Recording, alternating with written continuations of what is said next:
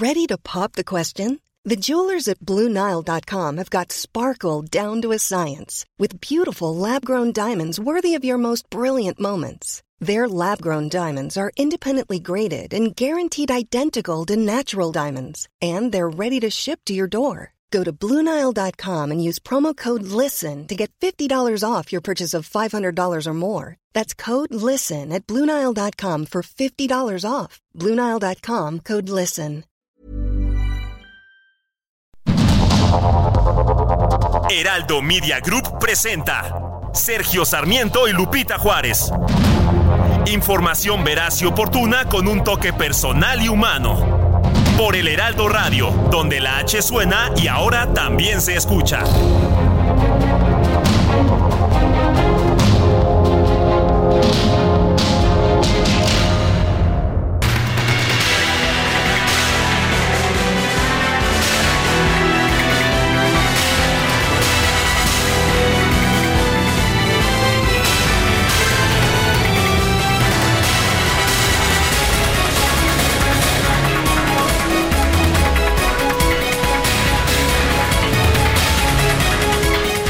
Son las 7 de la mañana, 7 de la mañana con un minuto y es miércoles 29 de noviembre del 2023. Soy Sergio Sarmiento y le doy a usted la más cordial bienvenida a El Heraldo Radio. Lo invito a permanecer con nosotros, aquí estará por supuesto muy bien informado, también podrá pasar un rato agradable. Nos gusta darle a usted el lado amable de la noticia no siempre la noticia lo permite, pero siempre que la noticia lo permite, nosotros lo hacemos. Y además, pues tratamos también de pasarla bien, de divertirnos mientras le damos toda la información que usted necesita. ¿No es así, mi queridísima Guadalupe Juárez? Hola, Sergio Sarmiento. Qué gusto saludarte esta mañana ya aquí en la Ciudad de México, recién desempacados de la FIL, de la Feria Internacional del Libro de Guadalajara. Y estamos con ustedes aquí con el gusto de siempre.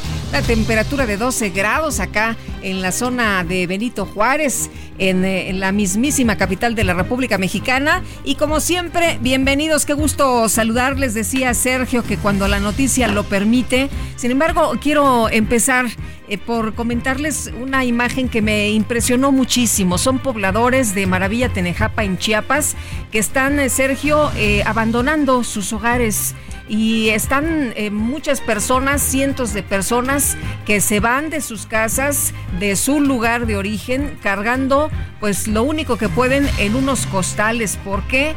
Bueno, porque huyen por la violencia, por la violencia. Fíjense ustedes que pues han entrado a esta zona de la mera selva, ¿no? Ahí de la selva Lacandona Chiapaneca, el cártel de Jalisco Nueva Generación y el cártel de Sinaloa. Entonces están disputando el territorio. Hace unos días hubo una emboscada eh, en contra de los militares. También encontraron cuerpos descuartizados ahí en el centro del municipio. Y la gente está muy asustada, muy preocupada y que han hecho, bueno, pues agarrar lo que pueden, agarrar sus cosas en lo que les cabe en unos costales y salirse de ese lugar de plano. Ahí Las Nubes, que es un centro ecoturístico, pues anunció su, eh, su cierre temporal por esta situación tan lamentable que se vive en esa zona del país. Así es, así es. La violencia que finalmente sigue siendo el gran agobio la gran, el gran pendiente en esta administración. Pero si te parece, Guadalupe, vamos a un resumen de la información más importante. Adelante.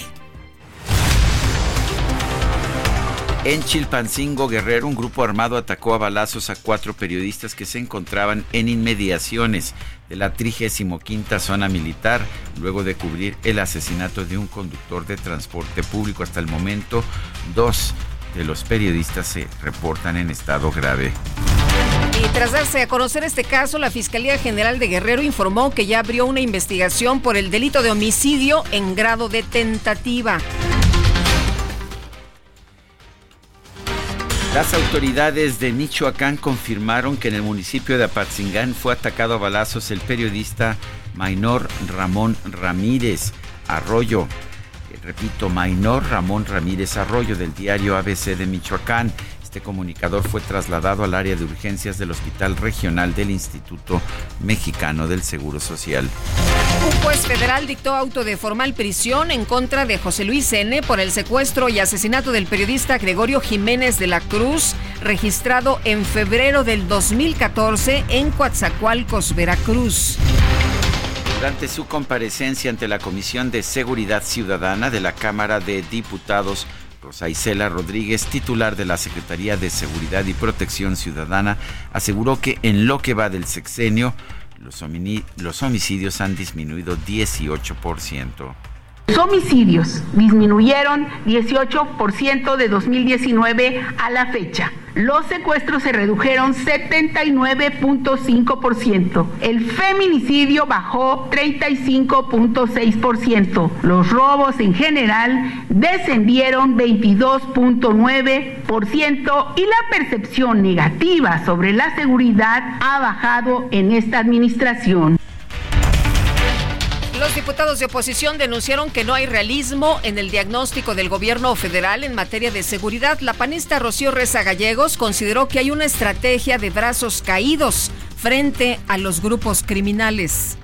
Señora secretaria, podríamos estar toda la tarde y varios días más analizando los datos reales. El tiempo nos limita. Sin embargo, le decimos que la gestión de López Obrador está reprobada. Quizás su estrategia de brazos caídos frente a grupos criminales ha sido una forma deliberada de alianza con ellos. La elección del 24 será una elección de Estado y apoyados por el crimen. Nosotros estamos listos. Su tiempo, no nos cansaremos de denunciar, proponer soluciones acciones, trabajo en conjunto, que cada uno asuma su responsabilidad histórica frente a la sociedad. La comisión bicameral que da seguimiento a la Fuerza Armada Permanente en tareas de seguridad pública dio a conocer que no pudo establecer qué estados pueden prescindir de la presencia militar, debido a que los gobiernos locales no entregaron debidamente la información relativa a sus avances sobre fortalecimiento policial. El presidente López Obrador solicitó que el Senado autorice que personal del ejército de los Estados Unidos ingrese a territorio nacional para dar adiestramiento a militares mexicanos. Con 64 votos a favor y 27 en contra, el Pleno del Senado aprobó el nombramiento del exgobernador de Nayarit, Antonio Echevarría, como consejero independiente del Consejo de Administración de la Comisión Federal de, Electricidad. El senador del Grupo Plural, Emilio Álvarez y Casa, denunció que con la ratificación de Echevarría se manda el mensaje de que los gobernadores de la oposición entregan la plaza y luego son premiados con cargos. No puede ser que los gobernadores de los estados terminen en procesos electorales entregando a la plaza y luego recibiendo un premio de parte del gobierno federal. Hoy hay un conjunto de exgobernadores que son embajadores, cónsules y que tuvieron una participación pues que ha sido enormemente cuestionada precandidato de Movimiento Ciudadano a la presidencia, Samuel García, reasumió este martes su cargo como gobernador constitucional de Nuevo León. Sin embargo, anunció que el próximo fin de semana va a volver a sus actividades electorales. Pues ya estamos de regreso en casa en Nuevo León y en este momento voy a afirmar para dar máxima publicidad que reasumo funciones como gobernador constitucional. Javier a partir de ahora regresa de secretario general de gobierno y el viernes primero a las 11.59 te dejo de encargado de despacho para poderme ir a hacer campaña y ganar la presidencia de la República. Durante una reunión con empresarios tequileros en el estado de Jalisco, el gobernador Samuel García celebró que la cuenta del expresidente Vicente Fox en X haya sido suspendida. Fox, el que ya no tiene Twitter. Sí, ya no. no, hombre, se lo hubieran dejado, es un favor tener ese güey enfrente. Todos los días la riega. Pero lo más, mi mayor gusto, es que le hayan quitado ya Twitter a Fox porque daba pena ajena, o sea. Y añadió, qué bueno que mi compadre Musk se la quitó porque le daba pena a México. Ese señor es lo que señaló Samuel García sobre la cancelación de la cuenta de X a Vicente Fox. Qué bueno que mi compadre se la quitó. Mario Delgado eh, Mario Delgado, dirigente nacional de Morena, se pronunció en contra del cierre de la cuenta del expresidente Vicente Fox en X, al considerar que el exmandatario es un buen vocero de la derecha. Creo que le tienen que regresar la cuenta de Twitter a Vicente Fox, porque la verdad, aquí entre nos, él nos ayuda mucho con su, con su sinceridad, manifestando el pensamiento real que tiene la derecha mexicana. Por ejemplo, eh, ahora la señora candidata del PRI y del PAN quiere deslindarse de martes, la precandidata de Morena a la presidencia de la República, Claudia Sheinbaum, fue captada en Palacio Nacional. Aparentemente visitó al presidente López Obrador. Posteriormente, Sheinbaum encabezó el estreno del documental sobre su trayectoria política en el Teatro Metropolitan. Estuvo acompañada de su familia, líderes de su partido y funcionarios del gobierno federal. Somos de millones de mexicanos y mexicanas que nos une la decisión de construir un país más justo, el anhelo de que un México mejor es posible.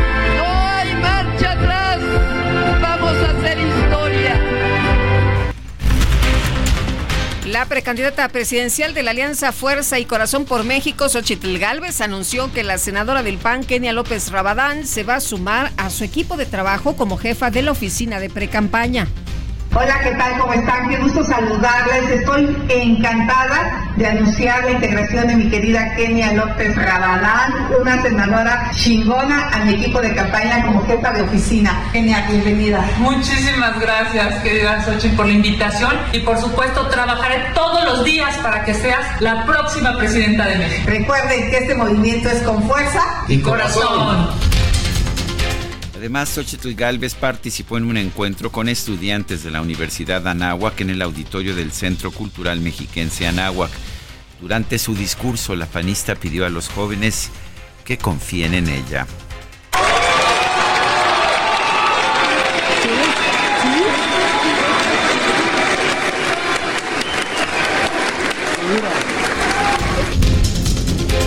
Integrantes del colectivo EPUMX advirtieron que desde hace décadas México enfrenta una alarmante crisis en materia de derechos humanos, la cual se ha profundizado a partir de noviembre del 2018. La Secretaría de Relaciones Exteriores reafirmó su compromiso de rescatar a los dos tripulantes mexicanos que se encuentran en la embarcación Galaxy Leader, la cual fue capturada por rebeldes hutíes en el Mar Rojo. El ejército de Israel informó que el grupo palestino Hamas liberó este martes a otros 12 rehenes en el quinto día de su acuerdo temporal de cese al fuego. Un representante de Hamas emitió una invitación abierta al empresario Elon Musk para que vaya a Gaza a presenciar los estragos de los ataques aéreos israelíes. Musk ya se reunió con... Eh, pues el, eh, eh, ministro Benjamin Netanyahu, así que bueno, pues ahora le dicen ven acá del otro lado. El presidente electo de Argentina, Javier Milei, tuvo una reunión con el asesor de seguridad nacional de los Estados Unidos, Jake Sullivan, y con Juan González, director principal del Consejo de Seguridad Nacional para el Hemisferio Occidental. El presidente de Venezuela, Nicolás Maduro, refrendó su invitación a su homólogo de los Estados Unidos, Joe Biden, para comenzar una nueva era en las relaciones entre ambos países bajo una línea de respeto y con el levantamiento de las sanciones económicas. En información de los deportes, el Barcelona derrotó por marcador de 2 a 1 al Porto, con lo cual obtuvo su pase a los octavos de final de la UEFA Champions League.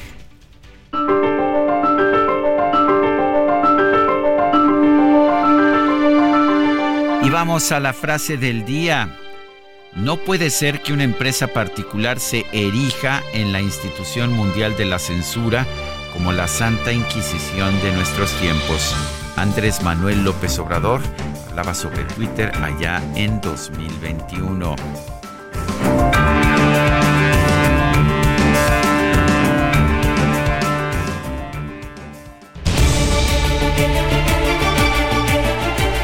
Vamos a las preguntas. Nos gusta preguntar. Ayer preguntamos en este espacio, ¿está usted de acuerdo en que se haya suspendido la cuenta de Vicente Fox en X, antes Twitter. Sí, nos dijo el 29.8%, no 65.5%, quién sabe 4.7%. Recibimos en total 9.686 participaciones. La que sigue, por favor. Claro que sí, mi muy estimado don Enrique, antes DJ Kike, ya coloqué en mi cuenta de X, antes Twitter, la siguiente pregunta. La, la propuesto la cuenta es arroba Sergio Sarmiento. Y la pregunta de hoy es la siguiente. ¿Debe haber un tribunal para juzgar a los jueces por sus decisiones? Sí, nos responde 33.9%, no 60.1%, no sabemos 6% en 43 minutos llevamos llevamos 702 participaciones. Aprovecha un mes lleno de ofertas exclusivas y experiencias únicas con Ford Territory. Estrénala a 24 meses con tasa de 9.99% y seguro sin costo. Visita a tu distribuidor Ford más cercano. Consulta términos y condiciones en Ford.mx, vigencia del 1 al 30 de noviembre de 2023.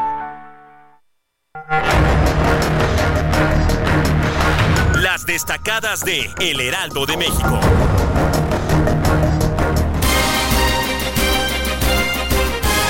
Y ya está con nosotros aquí en la cabina Itzel González con las destacadas. ¿Cómo estás, Itzel? Muy buenos días. Muy buenos días, Lupita, Sergio, queridos destacalovers. Oigan, aplausos. Hoy es 29 de noviembre, día ¿Ya? de ¿Tan las rápido? cartas del amor. Ah, sí. Cartas del amor. Cartas del amor, ¿no? Ya, Ya, saben ya, que, ya nada más puro WhatsApp. que aquí nos pintamos solos para las efemérides y hoy 29 de noviembre es día de las cartas del amor Ay, pues, o de eh, los WhatsApps del amor. Vamos a escribir dices, nuestra cartita. Mi queridísima punto punto punto.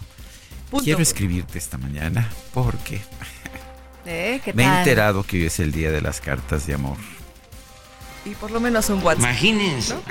Porque eso de la carta, híjole, ya cuando llega, yo creo que si la mandamos hoy, yo creo que anda llegando como en unas dos, tres semanas. Debimos de habernos anticipado, no lo hicimos, así que un WhatsApp, un mensaje en X, un mensaje En Facebook. En, en X no, en. X no, es muy público. Es muy público. Sí, Pero sí, hay sí. mensaje direct directo, message. ¿no? Mensaje directo. Que hay que checar ahí nuestro, nuestro buzón, nuestro buzón esta mañana. Sergio Lupita, amigos, es mitad de semana, tenemos que trabajar, así que comenzamos con las destacadas del Heraldo de México.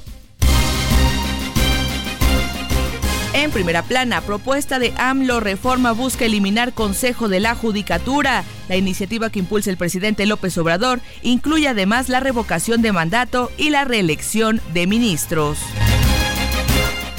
País, Alianza de Medios MX blindan ejercicio de prensa, defienden la libertad de expresión y la pluralidad de las voces. Ciudad de México, proceso complejo. Andrés Manuel López Obrador ra- da respaldo a Godoy. Afirmó que la fiscal molestó a cúpulas que se oponen a su ratificación al frente de la fiscalía. Estados, cambio climático ponen en jaque a arrecifes. Expertos de la UNAM pronostican que 80% de los corales se verán afectados. En Nuevo León y Estado de México alertan por escasez de agua. Orbe, Francia, cae gurú de secta mundial. El grupo está acusado de numerosos abusos bajo la dirección de su líder. Meta Carlos Alcaraz ilusiona su debut. El actual 2 del mundo se presenta hoy en un match de exhibición en la Plaza México. Y finalmente, en mercados, en concesión, dan más aeropuertos a la Sedena. La empresa castrense Olmeca Maya Mexica va a tener bajo su cargo el de Uruapan, Palenque y Puebla. Lupita, Sergio, amigos, hasta aquí las destacadas del Heraldo. Feliz miércoles. Gracias, Itzel, igualmente. Son las 7 de la mañana con 19 minutos. I got my mind set on you. I got my mind set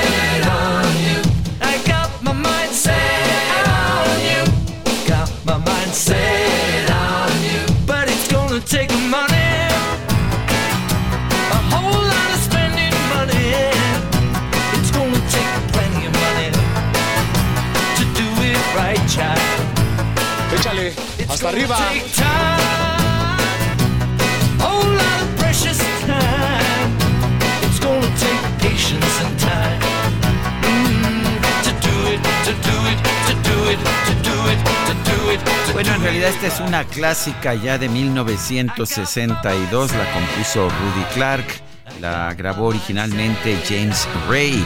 I've got my mind set on you, tengo la mente fija en ti, pero en 1987 George Harrison ofreció esta versión que estamos escuchando y la verdad es que somos fans de George Harrison el cantante, el músico multiinstrumentista y compositor de los Beatles. Él falleció en Los Ángeles, California, el 29 de noviembre de 2001 y nosotros estamos aquí, sin embargo, sin embargo, dispuestos a recordarlo, dispuestos a festejarlo. Si estás de acuerdo, por supuesto, mi querida Guadalupe, yo sé que él tiene una canción que a ti te fascina y que espero que escuchemos hoy. Si nuestra productora Carlita nos hace el favor. Estoy de súper acuerdo, por supuesto. Me encanta, me encanta la idea, mi querido Sergio, y seguramente muchos de nuestros amigos del auditorio le estarán disfrutando igual que yo. Bueno, pues ya sabe, George Harrison, aquí en El Heraldo Radio con, con Sergio Lupita. En vivo y en directo para todo el mundo mundial. Eso, mero. Y bueno, para todo el mundo mundial también, Gerardo Galicia, que anda por allá en la zona oriente. Mi querido Jerry, ¿cómo estás? Muy buenos días.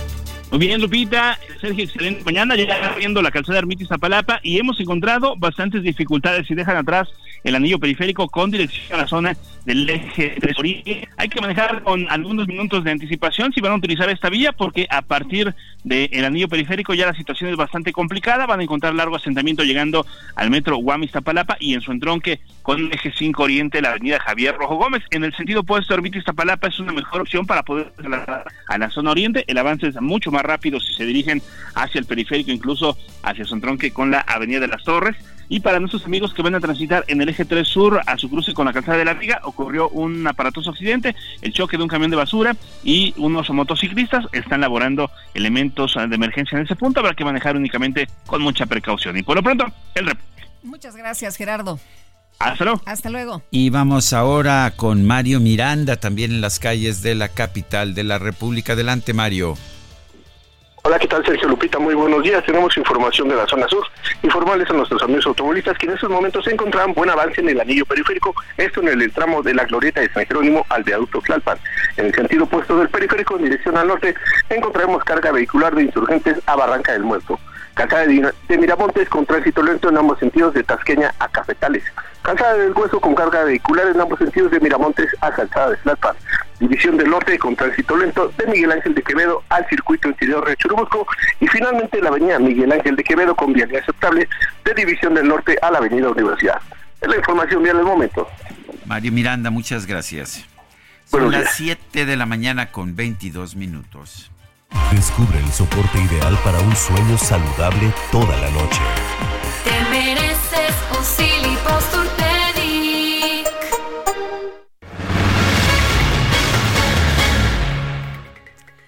Continuamos con la información y el Papa canceló su asistencia a la COP28 por órdenes médicas. Iba a estar el Papa pues ahí precisamente en esta reunión se está recuperando de la influenza, no asistirá a la COP28 en Dubái debido a órdenes del médico. Esto lo ha informado el Vaticano y precisamente se lo estamos compartiendo esta mañana. El eh, Papa pues iba a estar ahí dando una conferencia, sin embargo, pues ya por la cuestión de salud no será posible. Bueno, y nos gustaría conocer sus puntos de vista, nos gustaría conocer qué piensa usted de lo que decimos, de lo que hablamos, de nuestras selecciones musicales, de del DJ Kike, puede usted comentar lo que sea, aunque el DJ Kike nos ha pedido que censuremos todos aquellos comentarios negativos sobre su persona y pues nosotros eh, pues así lo haremos, por supuesto. Fuera de eso no hay censura, ya sabe usted, mándenos mensajes de WhatsApp al 55 20 10 96 47. Repito, 55 20 10 96 47. En Twitter síganos en arroba Sergio y Lupita, repito, arroba Sergio y Lupita. Ya revelé mi edad, ¿verdad? No es Twitter, es X, es X antes Twitter. También le recomiendo la cuenta de X de este grupo en el que trabajamos, arroba Heraldo de México. Guadalupe Juárez y Sergio Sarmiento, vamos a una pausa y regresamos.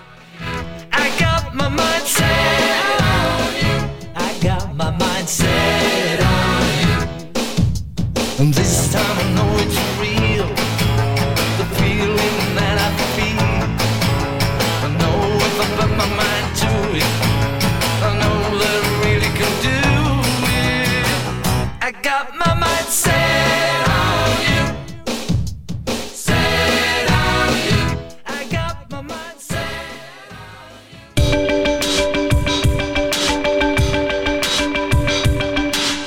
Sarmiento y Lupita Juárez quieren conocer tu opinión, tus comentarios o simplemente envía un saludo para ser más cálida esta mañana.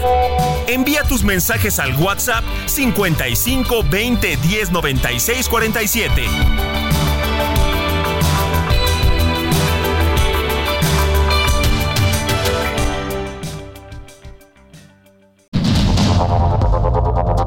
Continuamos con Sergio Sarmiento y Lupita Juárez por el Heraldo Radio.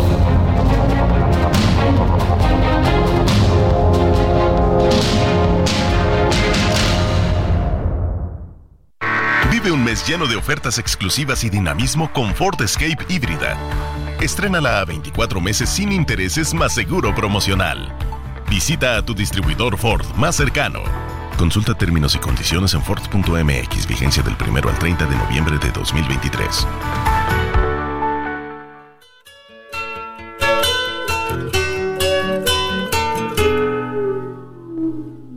Here comes the sun. doo-doo-doo-doo. Here comes the sun. I say it's alright.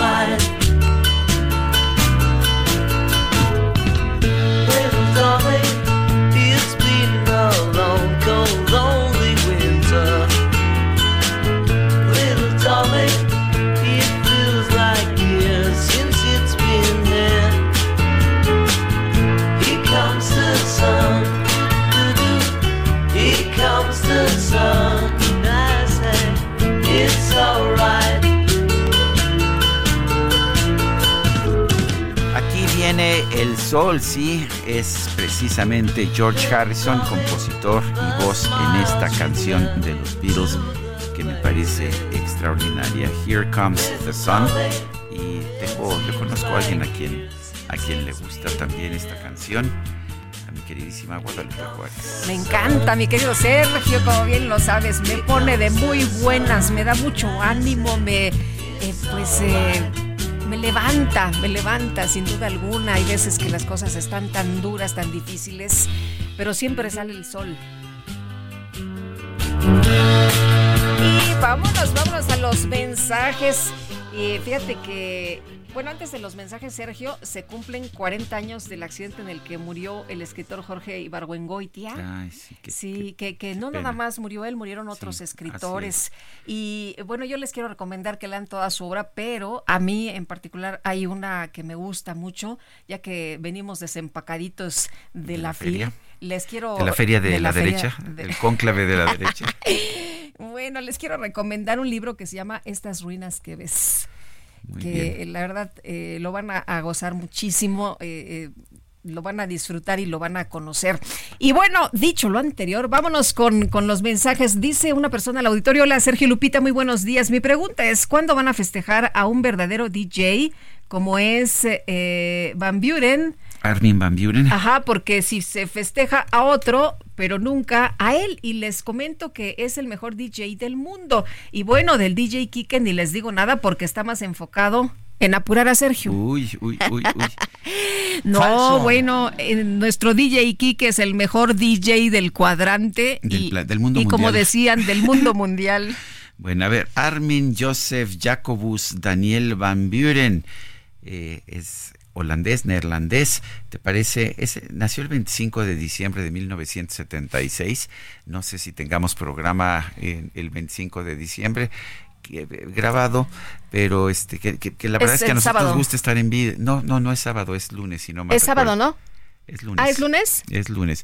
Este, si les parece, por ahí del 26, si se acuerdan, se apuntan ahí a Armin Van Buren.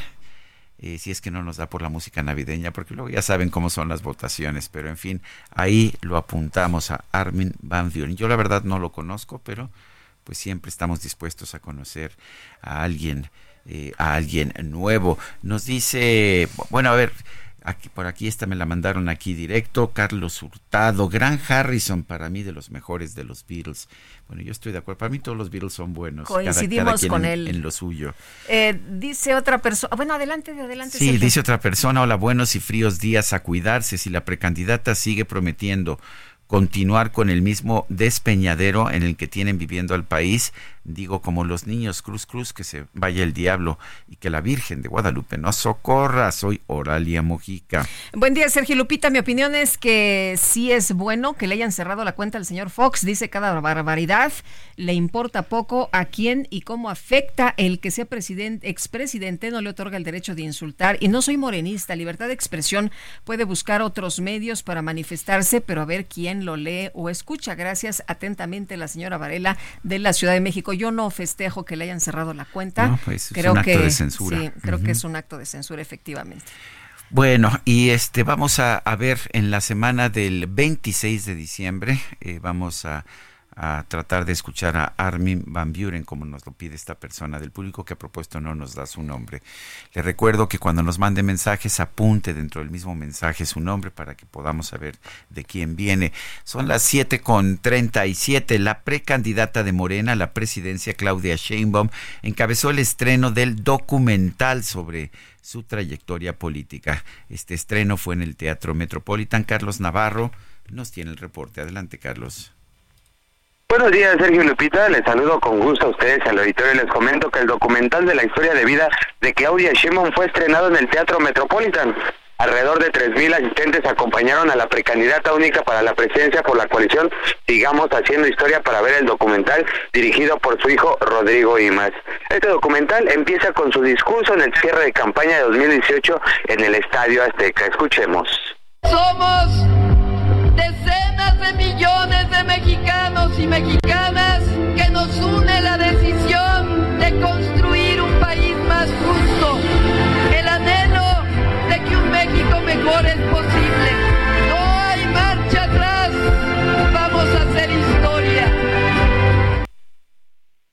En el documental se abordan todas las etapas de la vida de Sheinbaum, su niñez, su adolescencia, su etapa como madre y como abuela, también la estudiantil, luchadora social, científica y funcionaria pública. En este caso se abordaron los señalados fraudes electorales de 2006 y 2012, así como su colaboración con el hoy presidente Andrés Manuel López Obrador. Cierra el documental con la victoria en la encuesta y la entrega del bastón de mando. En YouTube los eh, nuestros radioescuchas pueden ver este documental que después de 12 horas ya tiene más de 100 mil vistas y tiene una duración de 40 minutos. Sergio Lupita, la información que les tengo. Carlos Navarro, gracias por este reporte.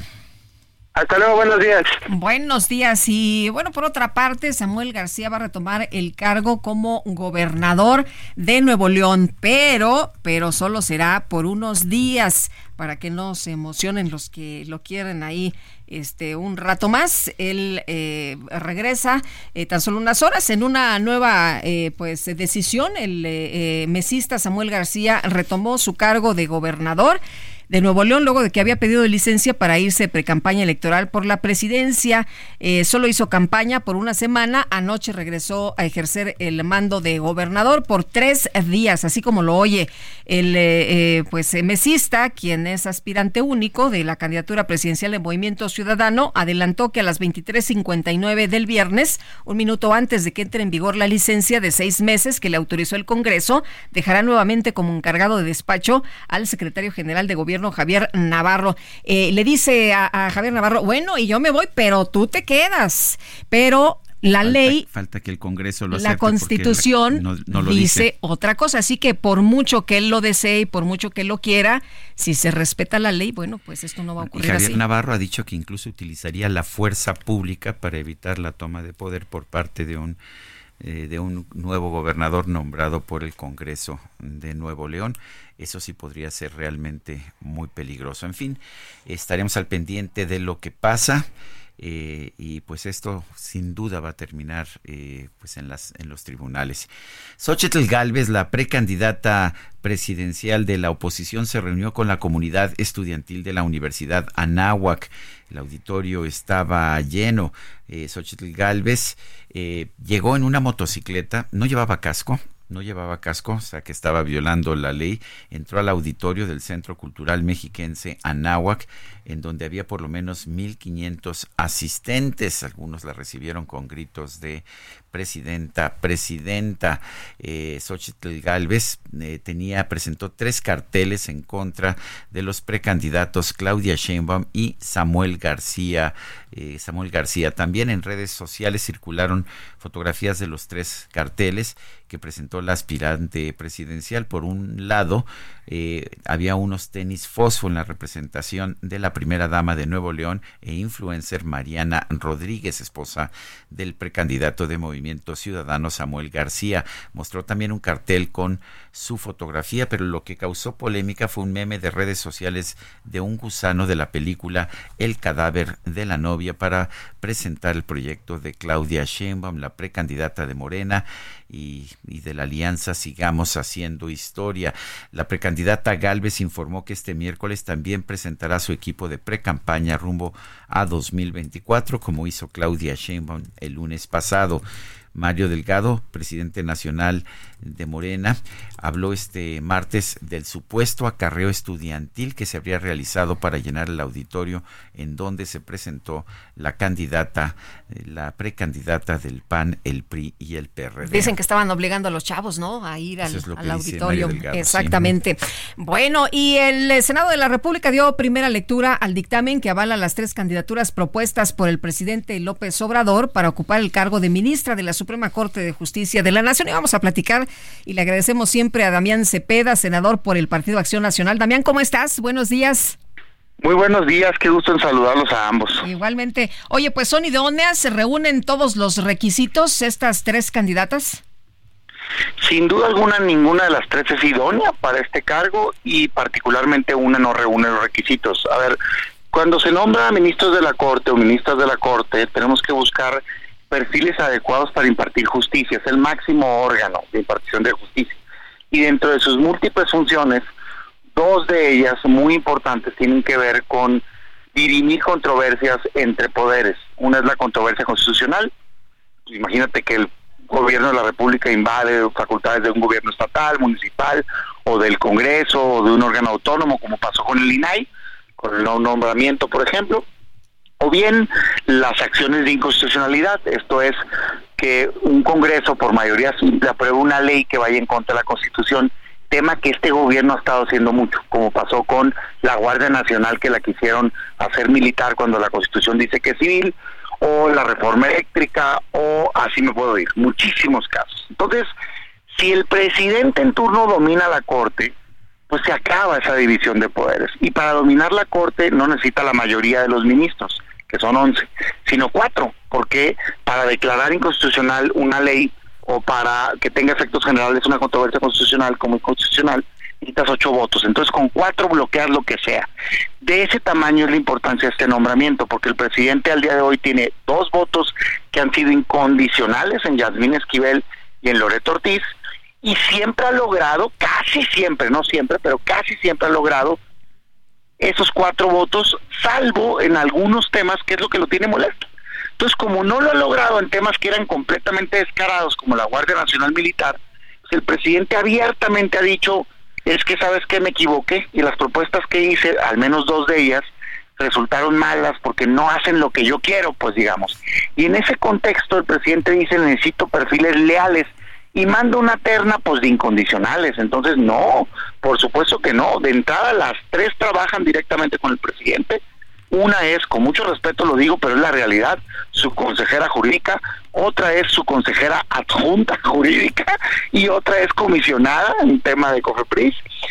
Miembros las tres, creo yo que a mucho orgullo para ellas, activas políticas, digamos, ¿no? De su movimiento, lo cual está perfecto para ser miembro de Moreno, miembro de ese gobierno, pero no es adecuado para ser una ministra que debe ser imparcial e independiente. Ahora, Damián, está muy claro que el presidente manda esta terna, que, yo creo que todo el mundo sabe que es inaceptable, pues con la idea de que se la rechacen y quizás mande otra similar o igual, y después puedes decidir a quien quiera. ¿Qué opinas de eso? Pues claramente ese va a ser el procedimiento. Yo creo que el modelo sin duda está equivocado hoy y en el pasado. ¿eh? O sea, siempre el Senado ha tenido una espada no encima, como diciendo el presidente en turno, aquí están mis propuestas, si no quieres, me las rechazas, te vuelvo a proponer, si no quieres, pues ya nombro yo. Eso ha motivado que muchas veces en el Senado se diga, empiecen las voces que dicen, pues mira, más vale que nosotros nombremos, aunque esté mal, porque pues para que la nombre el presidente, pero creo que yo es que es una trampa sea, primero sí debería de cambiar el modelo, pero segundo, no porque el presidente vaya a terminar haciendo un mal, tú vas a ser copartícipe de ese mal. Yo lo que hoy les digo es, oye, a ver, primero, pues para comerse un pastel, primero hay que tener pastel, pues esperemos a que se agoten todas las instancias. Hoy lo que tenemos enfrente son tres perfiles que claramente no cumplen con el principio de independencia. Yo no podría votar, acompañar ninguna de las tres y ser copartícipe de que mañana tenga el presidente un voto en automático, que creo que eso es lo que va a pasar, como ha pasado con Yasmín y con Loreta, y no estoy de acuerdo, pues, porque ya superan cualquier razonamiento. Si se rechazan, el presidente tiene que mandar una nueva terna. En teoría tendría que ser tres perfiles distintos, pero el presidente ya ha burlado la constitución antes, solamente cambiando el orden, o bien se puede dar la posibilidad de que solo cambie un perfil, lo cual sería violatorio de la constitución, pero pues sabemos que no le importa mucho. Bueno, pues esperemos a ver ese perfil. ¿Es previsible que va a mandar a alguien incondicional? Puede ser, es lo más probable. Veamos esa propuesta. Si es de incondicionales, mi recomendación a la oposición es que no acompañemos ningún perfil y que en todo caso sea el presidente el que tenga que nombrar con el costo político que lleva, que sé que no le importa mucho, pero creo que a quien entre nombrado históricamente va a quedar tachado de que no logró el consenso en el Senado por su falta de independencia y cada votación va a tener una lupa encima. Sé que no soluciona el problema, pero no creo yo que lo correcto sea lavarle la cara a un perfil que claramente no tenga independencia y autonomía. O sea, que no se la pongan tan fácil al presidente. No, claro que no. En todo caso, creo que eso levanta todavía la presión política ante la Corte y al otro voto que le hace falta, pues lo vamos a tener pues observado. Ahora, no me malinterpreten, que ser bien claro, no se trata de poner ahí un opositor, hay, ojo, eh, tampoco hay que irse al otro extremo, no se trata de que la Corte sea opositor al gobierno, la Corte lo que tiene que ser es juez y un juez tiene que ser imparcial, pero hoy las tres perfiles que están poniendo con muchísimo respeto son miembros de su equipo político, de su movimiento, digamos, hoy por hoy empleadas laborales y creo abiertamente en los temas importantes, en las comparecencias, yo les pregunté los temas claves y lo que yo vi con habilidad de respuesta y lo que quieran es que hubieran votado en los temas sensibles junto con Yasmín y con Loreta. Es decir, en Guardia Nacional, mi impresión después de haberlos escuchadas es que claro que iban a avalar la Guardia Militar. En consulta popular, que claramente era violatoria de derechos humanos, claramente iban a avalar que se hiciera. En otros temas delicados no van a representar ningún cambio. Entonces yo les digo, pues que no existan, eh, digamos, ingenuidad para aquel miembro de la oposición que esté diciendo, bueno, es que a lo mejor sale buena. Están cantando que son miembros de un movimiento político, van a actuar como tal dentro de la Corte. Entonces lo que toca, lo que corresponde, creo yo, por el bien de México como oposición, es estar a la altura, votar en contra, esperar una nueva propuesta, ojalá venga un perfil ideal y si no, rechazarla y señalarla para que existan verdaderos contrapesos en este país. O sea, que quede claro que quien quiera que sea, en ese caso, la nueva ministra de la Corte no habría tenido el aval eh, de los distintos partidos políticos del Senado, sino solamente una nominación, una designación directa por el presidente y que entre como lo que en todo caso el presidente está tratando de hacer como subordinado. Es que de verdad yo sí creo que no hay que perder de vista el contexto y sé que suena duro lo que estoy diciendo, pero el presidente, no yo, es el que está diciendo que quiere a alguien 100% leal. O sea, fíjate, critica a dos de las propuestas que hizo y si te vas al récord de votaciones, la verdad es que yo creo que en un 80% de sus votaciones le han dado la razón al presidente. Pero es que el presidente no quiere 80%, quiere 100% de lealtad. Oye, pues claro que no estuvieron de acuerdo en que la Guardia eh, Nacional fuera militar porque la Constitución dice que tiene que ser civil. Claro que no estuvieron de acuerdo en otras votaciones que claramente eran inconstitucionales. Pues es que es su trabajo, pero eso le molesta al presidente. en ese contexto te manda estas propuestas, pues yo sí creo que hay que entender lo que el presidente está tratando de hacer y no avalarlo. Acompañarlo es limpiarle el proceso, es lavarle la cara. Yo lo que diría, hoy creo que estos perfiles hay un consenso de que no tienen independencia, hay que rechazarlos.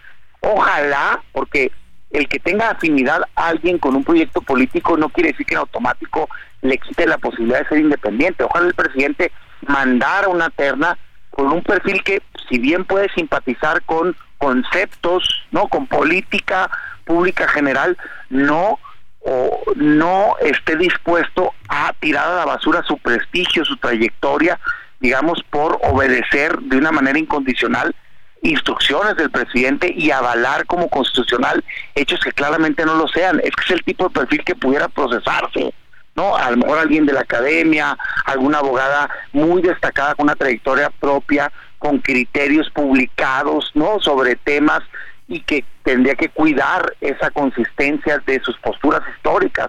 En fin, perfiles adecuados, alguna magistrada dentro del Poder Judicial que haya sido impecable su desempeño, pues los hay, no puede ser que en un país de 130 millones de personas las únicas personas que el presidente considere aptas son personas que trabajan al día de hoy con él y que son activas militantes de su movimiento político. No es adecuado eso para la Suprema Corte de Justicia de la Nación. Y lo digo con pleno respeto para ellas. Yo creo que tendrían una gran capacidad para ser secretarios de Estado, a lo mejor, sin duda, en posiciones que sean subordinadas al presidente, pero independencia y autonomía no la tienen. Pues Damián, muchas gracias por platicar con nosotros esta mañana. Muchas gracias a ustedes. Un saludo a todos que nos escuchan. Buenos días. Gracias. Y un joven fue señalado por golpear a un guardia de seguridad privada en Lomas de Angelópolis 1, luego de que presuntamente al no poder eh, tener acceso eh, con su pues con su parquimóvil con una eh, con una de estas credenciales electrónicas el vigilante le solicitó que mostrara su identificación. Este hecho fue grabado y difundido en redes sociales. También fue compartido un segundo video de las cámaras de vigilancia del lugar. Las imágenes de las cámaras de seguridad muestran cómo este joven identificado por usuarios de distintas plataformas como Patricio N llegó a la caseta de vigilancia y se lanzó contra el vigilante, un hombre pues delgado y de baja estatura. El guardia de la empresa Vima cae al piso donde continúa siendo golpeado por Patricio. Eh, quien después de hecho incluso dijo que es menor de edad. Una residente grabó parte de los hechos e incluso el acusado solicitó a la mujer que no lo grabara. El vigilante le indicó al automovilista que no se preocupara ya que había cámaras de vigilancia que habían registrado todo.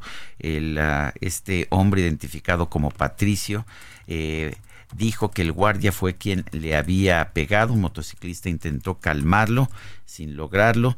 Eh, poco después ah, llegó el ah, supuesto jefe del guardia agredido para tomar conocimiento de los hechos y bueno, el atacante eh, pues mostró ser completamente prepotente y, y dijo yo fui, ¿qué pedo? Cuál es el pedo. Incluso les decía que no lo tocaran, mientras la residente que se encontraba parada solicitó que la dejaran pasar, ya que ella no tenía la culpa de lo que estaba sucediendo. Bueno, de manera muy violenta se metió a la caseta este sujeto y golpeó durísimo al muchacho, que es un jovencito igual que él, y la Universidad de Anáhuac de Puebla señala que lamentan los hechos, reproban enfáticamente cualquier falta grave y han determinado como acción inmediata la suspensión temporal de este alumno, que es eh, eh, pues un joven estudiante de esa institución educativa. Son las 7.54. Nuestro número de WhatsApp es el 55 20 10 96 47. Vamos a una pausa y regresamos.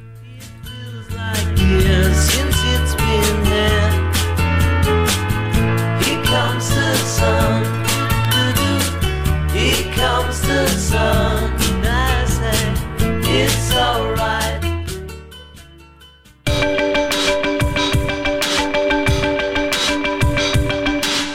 Sergio Sarmiento y Lupita Juárez quieren conocer tu opinión, tus comentarios o simplemente envía un saludo para ser más cálida esta mañana.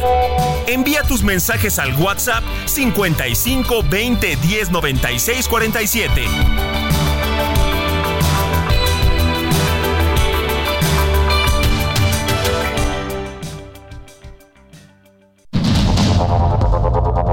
Continuamos con Sergio Sarmiento y Lupita Juárez por el Heraldo Radio.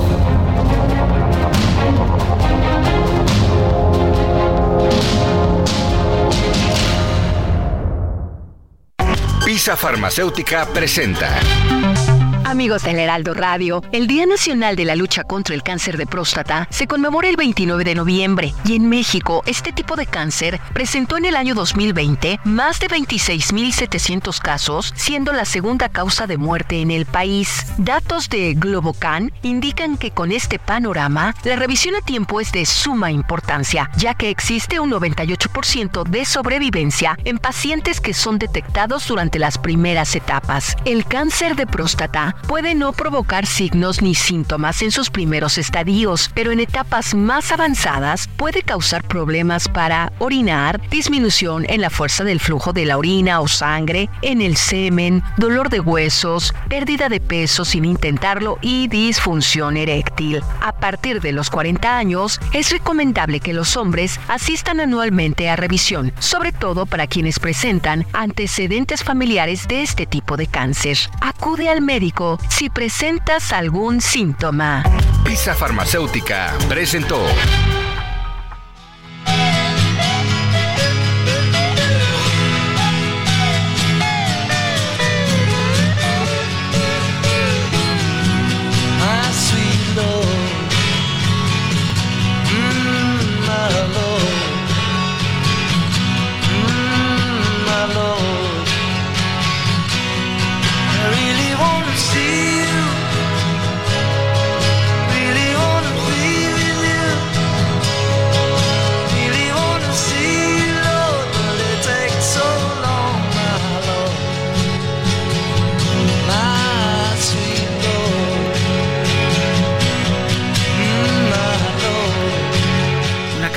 Que muestra el lado religioso de George Harrison, sin duda el más místico, el más religioso del cuarteto de Liverpool.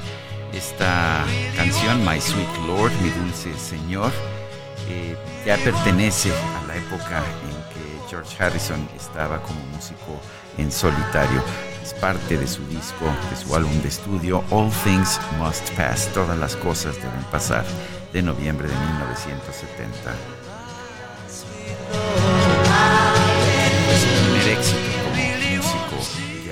Solitario. Muy bien, y vámonos a los mensajes. Buenos días, me encanta escuchar. Les quiero comentar que no entiendo por qué promueven las campañas como presidenta y no la presidente, de la misma manera como empleamos la suplente. En todo caso, es más incluyente que forzar la etimología de nuestra amada lengua. Saludos afectuosos, Claudia Ríos eh, es lo que nos comenta.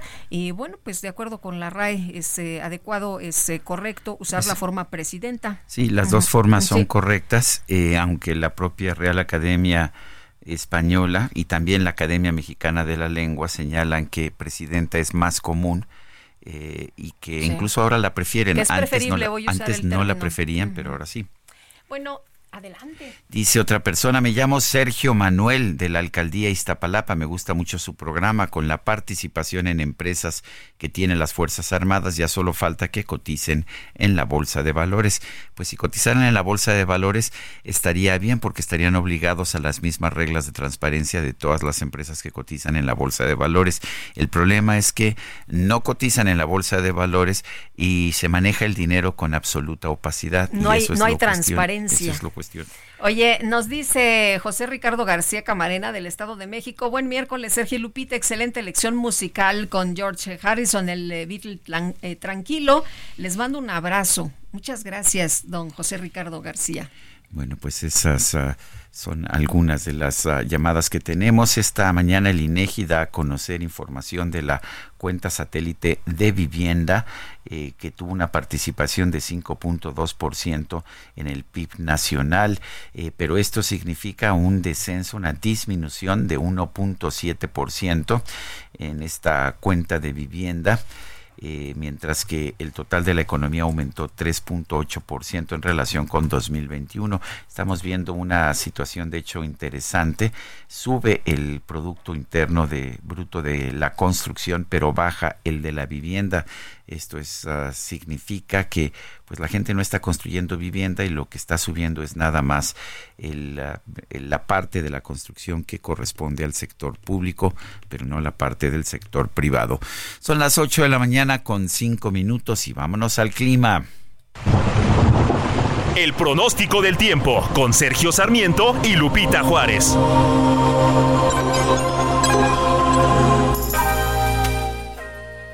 Elizabeth Ramos, meteoróloga del Servicio Meteorológico Nacional de la Conagua. ¿Cómo estás? Buen día. Gracias, Sergio, Lupita. Amable auditorio, muy buenos días a todos. Pues el frente frío número 12 y un canal de baja presión producirán lluvias puntuales muy fuertes en Puebla, Veracruz, Oaxaca y Chiapas además de chubascos y lluvias fuertes en Tabasco y la península de Yucatán.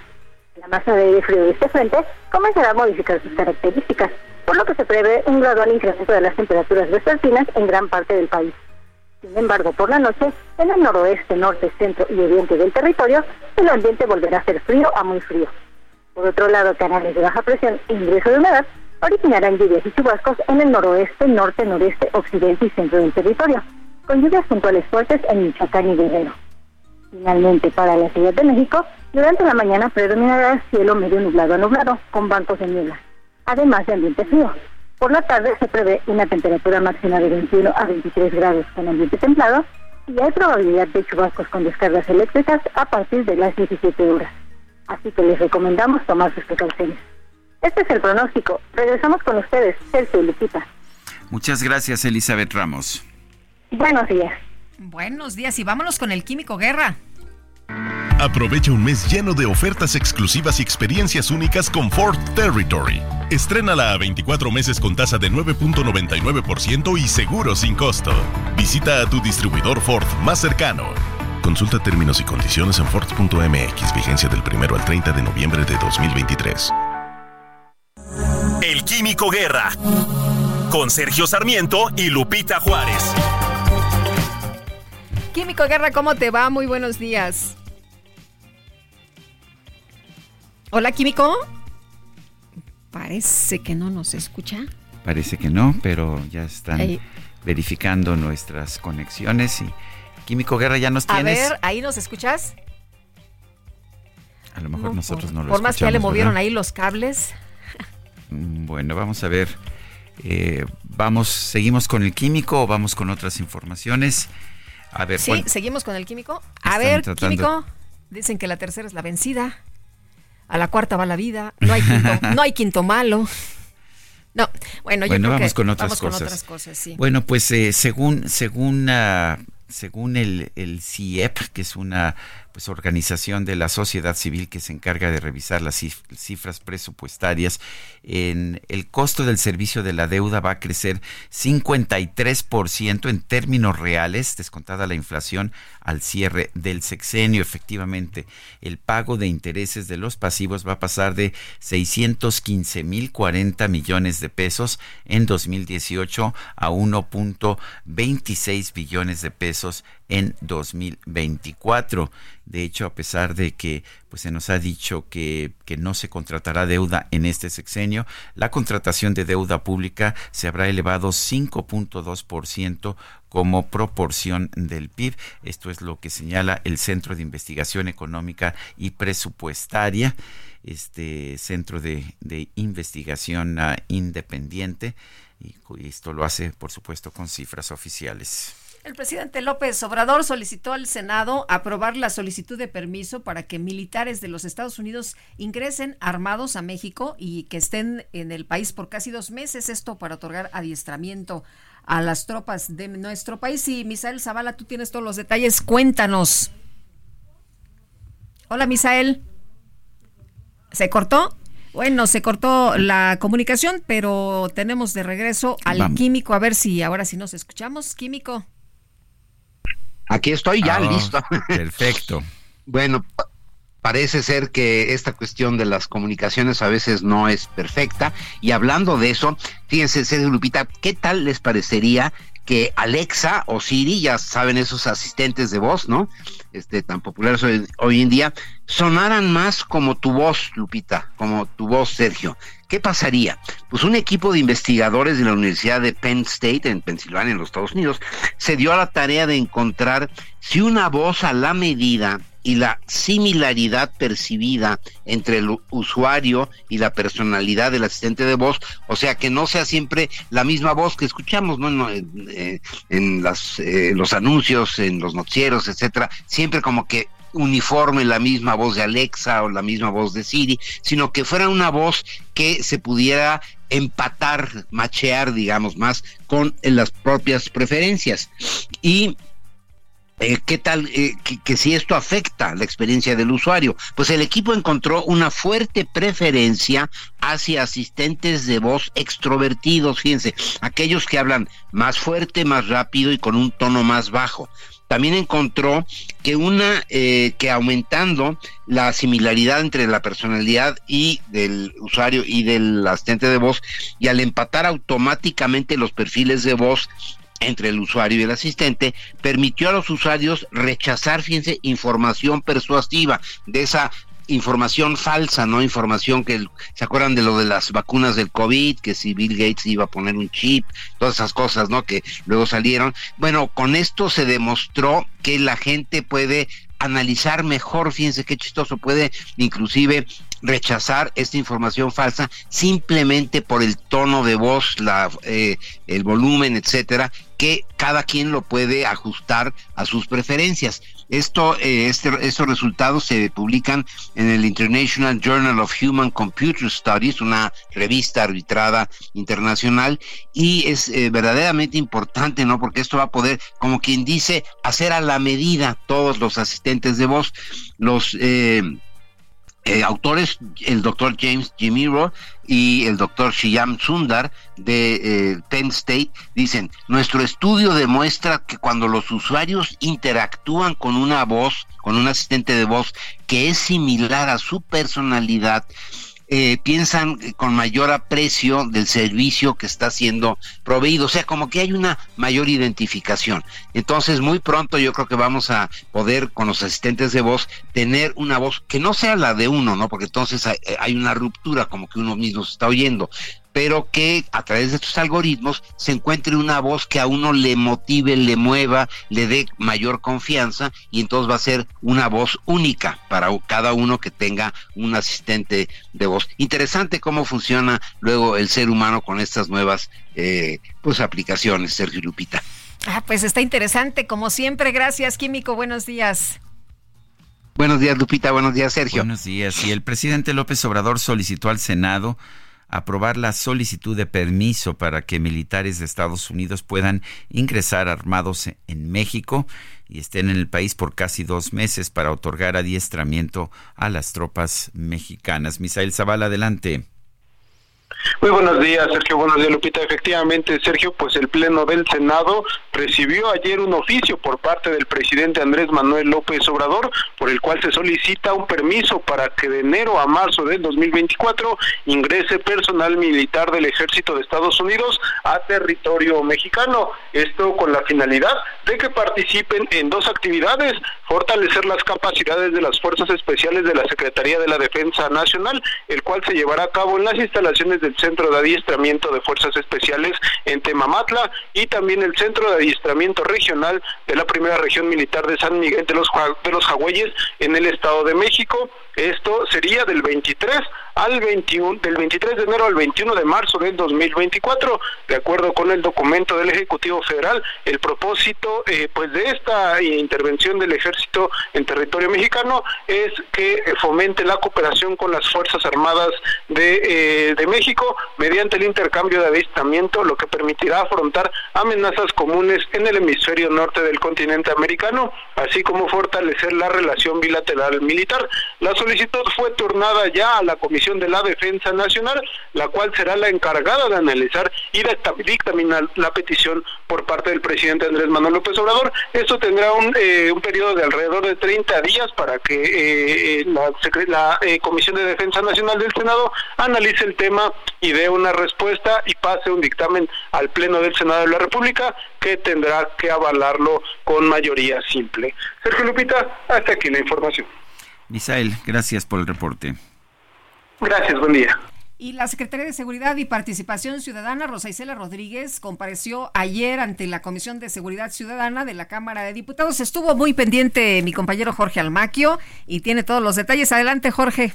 Gracias, Sergio Lupita, amigos. Así es, la secretaria de Seguridad y Participación Ciudadana, Rosa Isela Rodríguez Velázquez, afirmó a diputados federales que a cinco años el gobierno del presidente Andrés Manuel López Obrador le van ganando terreno al miedo y la espiral de violencia va a la baja. Comparecencia ante la Comisión de Seguridad Ciudadana de la Cámara de Diputados, reconoció que aún hay retos que enfrentar, pero el cambio de paradigma de ir a las causas y atender a los grupos más vulnerables está dando resultados y la percepción negativa sobre la seguridad bajó en la actual administración casi cinco años hemos logrado revertir la espiral de violencia que se registraba en el país. El cambio de paradigma en seguridad, de ir a las causas, ha comenzado a dar resultados. La Estrategia Nacional de Seguridad es efectiva y tendrá avances duraderos a mediano y largo plazo. Se han sentado las bases de la transformación del país. No decimos que todo esté solucionado, pero sí decimos que estamos poniendo todo nuestro esfuerzo y que los índices delictivos están disminuyendo. En el Salón Verde del Palacio Legislativo de San Lázaro, la titular de seguridad en el país resaltó la participación de la Guardia Nacional, el Ejército Mexicano y la Marina Armada de México, que de manera conjunta han asestado fuertes golpes al crimen organizado que superan a los registrados en las pasadas administraciones. Hemos incautado 47.481 armas de fuego, 65% más que en la pasada administración, más de 7.9 toneladas de fentanilo, 1.401% adicional al gobierno anterior, más de 536 toneladas de metanfetamina, 394% superior a lo reportado en la pasada administración, 2.302 laboratorios, 288% más que en el pasado. Esto representó una afectación a la economía criminal superior a los 2 billones de pesos. Destacó también que a casi cinco años, al priorizar a los sectores más vulnerables, los resultados alentadores se reflejan en la disminución de la pobreza y entre 2020 y 2022, 8.9 millones de mexicanos dejaron de ser pobres. Los índices de deserciones de educación básica, media y superior también bajaron. En 2021-2022, los homicidios disminuyeron 18%. Del 2019 a la fecha, los secuestros se redujeron 79.5%, el feminicidio bajó 35.6% y los robos en general descendieron 22.9%. Insistió que aún hay grandes retos en la materia, los cuales indicó los rigen para trabajar en esa tarea coordinadamente con todas las instituciones públicas y privadas con el fin de lograr su objetivo que es tener un México en paz. Sergio Lupita amigos, el reporte que les tengo. Jorge, muchas gracias. Buenos días. La superfarmacia del gobierno federal molesta a los políticos y empresarios corruptos, es lo que dice el presidente Andrés Manuel López Obrador. Dice que además de quitarles el negocio de la venta de medicamentos al sector público, les quitará la tarea y las ganancias por distribuirlos. Es lo que está, lo que ha dicho este mismo miércoles el presidente de la República. En su mañanera dijo que se ha reafirmado que la megafarmacia estará ubicada en Huehuetoca, en el Estado de México, sí estará lista antes de terminar el 2023. El mandatario garantizó que este proyecto va a beneficiar a todos los mexicanos, pues va a contrarrestar el desabastecimiento de medicamentos. Ahora que hablan de la bodega, del almacén, de la farmacia, se molestan mucho, dice el presidente, porque hacían su agosto, no solo vendiendo la medicina al gobierno, sino distribuyéndola. Muchos chanchullos si se decide tener un almacén y distribuirlo los medicamentos pues les molesta. Hasta periodistas estaban metidos en el negocio ilícito de vender a precios elevados los medicamentos. pues que diga quiénes, ¿no? Pues que diga quiénes. Que diga y quiénes, Lo sí. Curioso del caso, este, está, no es la primera vez que dice esto el presidente, ya después haré mi comentario, pero en fin, dice, yo entiendo que estén molestos, eh, todo les molesta, pero la gente es la que recibe los beneficios. Pues cuáles beneficios hasta el momento ninguno hay desabasto como lo hemos visto en las eh, últimas entrevistas que hemos hecho con padres de familia, con personas de cáncer, con personas de VIH, con personas con enfermedades de sal- eh, eh, mentales, en fin. Bueno, hasta este momento, eh, comento yo también, es mi opinión, mi posición personal, hasta este momento el presidente de la República dice que había corrupción, pero pues resulta que no ha presentado una sola denuncia por estos actos de corrupción. Dice que se vendían más caras las medicinas, ahora se están comprando más caras, esto lo reflejan los propios registros del gobierno federal. Dice que la situación era de pura corrupción antes, quizás, no lo sé, no ha presentado ninguna denuncia. Lo que sí sabemos es que hoy el desabastecimiento de medicamentos es bastante superior al que existía en 2018 eh, cuando todavía el Instituto Mexicano del Seguro Social hacía las compras consolidadas de medicamentos. Bueno, y pasando a otro, a otro tema, fíjese usted que había tres eh, periodistas secuestrados, como eh, recordarán, le dimos a conocer esta información. Eh, los liberaron hace unos días y este eh, martes fue puesto en libertad Alberto Toledo, hijo del periodista Marco Antonio Toledo, quien junto con su familia había sido secuestrado en el municipio de Taxco, que está ubicado ahí en la zona norte de la entidad. Así lo han eh, informado fuentes de la Fiscalía General del Estado de Guerrero. El pasado 19, integrantes de esta familia fueron sacados con violencia de su domicilio por civiles armados y al respecto, el pasado 23, la Fiscalía emitió la ficha de búsqueda a través de redes sociales después de que Alberto Toledo fue sustraído de su hogar junto con su padre y su madre. Marco Antonio Toledo, papá de Alberto, fue liberado el sábado por la noche. Su mamá fue localizada en la mañana del mismo día acompañada de la regidora Elvira Serrano Rodríguez, representante del Club Rotario de Taxco, exfuncionaria del Ayuntamiento Municipal, de quien no se tenía conocimiento de su desaparición.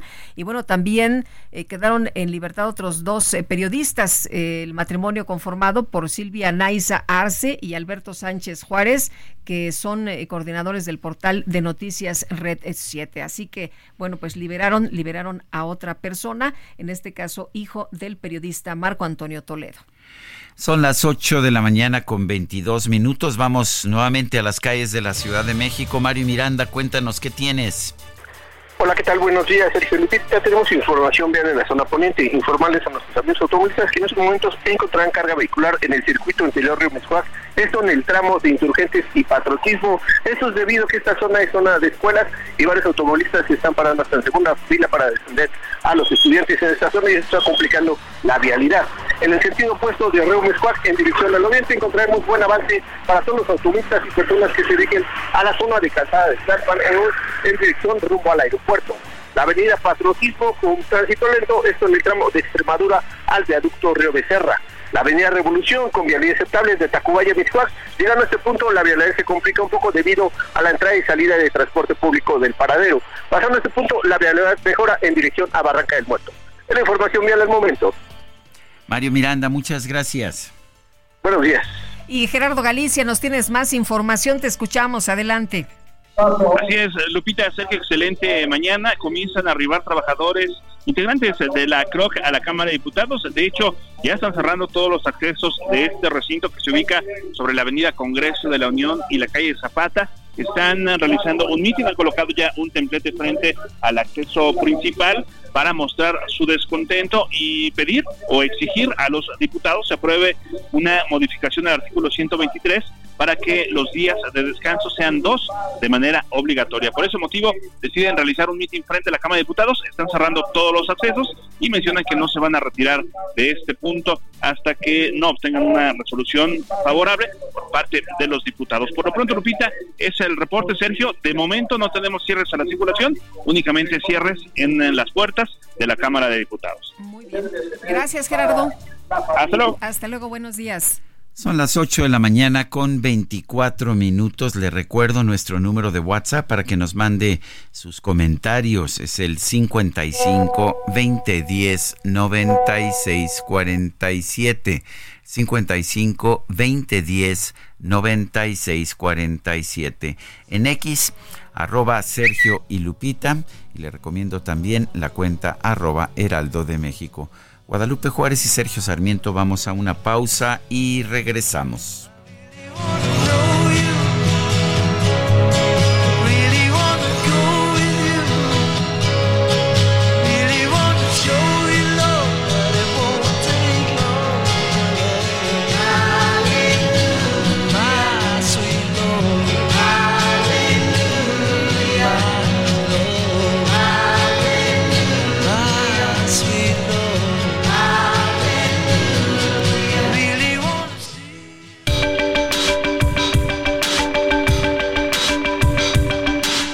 Sarmiento y Lupita Juárez quieren conocer tu opinión, tus comentarios o simplemente envía un saludo para ser más cálida esta mañana. Envía tus mensajes al WhatsApp 55 20 10 96 47.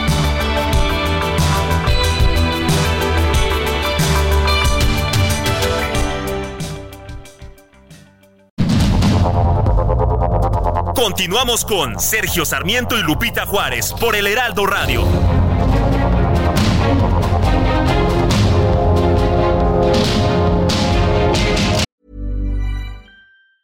This Mother's Day, celebrate the extraordinary women in your life with a heartfelt gift from Blue Nile. Whether it's for your mom, a mother figure, or yourself as a mom, find that perfect piece to express your love and appreciation. Explore Blue Nile's exquisite pearls and mesmerizing gemstones that she's sure to love. Enjoy fast shipping options like guaranteed free shipping and returns. Make this Mother's Day unforgettable with a piece from Blue Nile. Right now, get up to 50% off at BlueNile.com. That's BlueNile.com.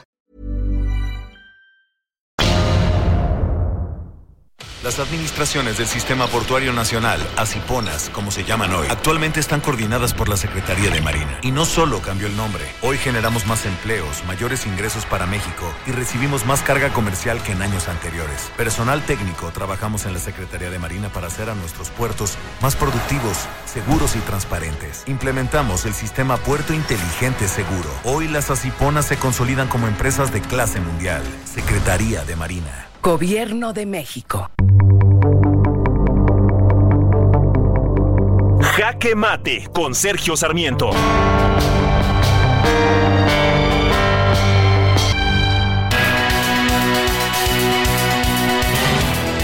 La terna de aspirantes a ser nueva, la nueva ministra de la Suprema Corte de Justicia de la Nación mandada por el presidente Andrés Manuel López Obrador señala que al presidente no le interesa que exista una Suprema Corte profesional, que exista una Suprema Corte que pueda ser contrapeso pues a las violaciones a la Constitución por parte del Poder Legislativo y por parte del Ejecutivo.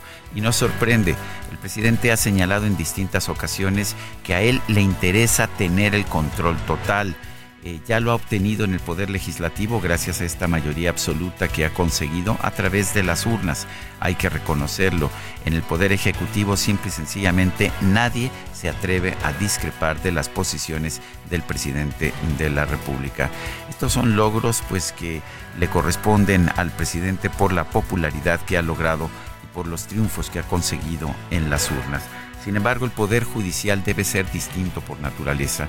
La función del Poder Judicial no debe ser el tratar de conquistar una mayor popularidad como hacen algunos jueces en Estados Unidos, eh, que en el afán de tener esta popularidad están dispuestos a tomar decisiones que saben que son ilegales, pero con el fin de obtener el voto de los electores. Esto sería lo peor que pudiéramos hacer en nuestro país. Pero al presidente no le importa, el presidente quiere controlar también el Poder Judicial porque muchos de los fallos del Poder Judicial han ido en contra de él, pero han ido en contra de sus posiciones debido a que constantemente viola la Constitución y las leyes que de ella emanan. Él dice que pues que no importa, él dice que no le deben salir con el cuento de que la ley es la ley. Quizás esto sea aceptable en un político, pero nunca podrá ser aceptable en un juez, en un magistrado o en un ministro. Por eso es tan importante, tan importante que podamos seguir teniendo un poder judicial independiente. Yo soy Sergio Sarmiento y lo invito a reflexionar.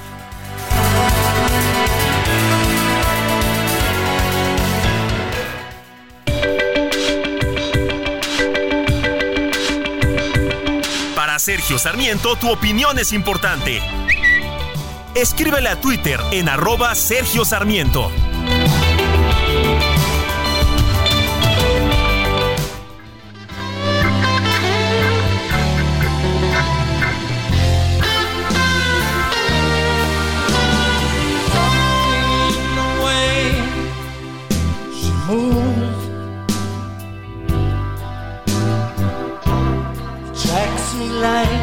No other lover.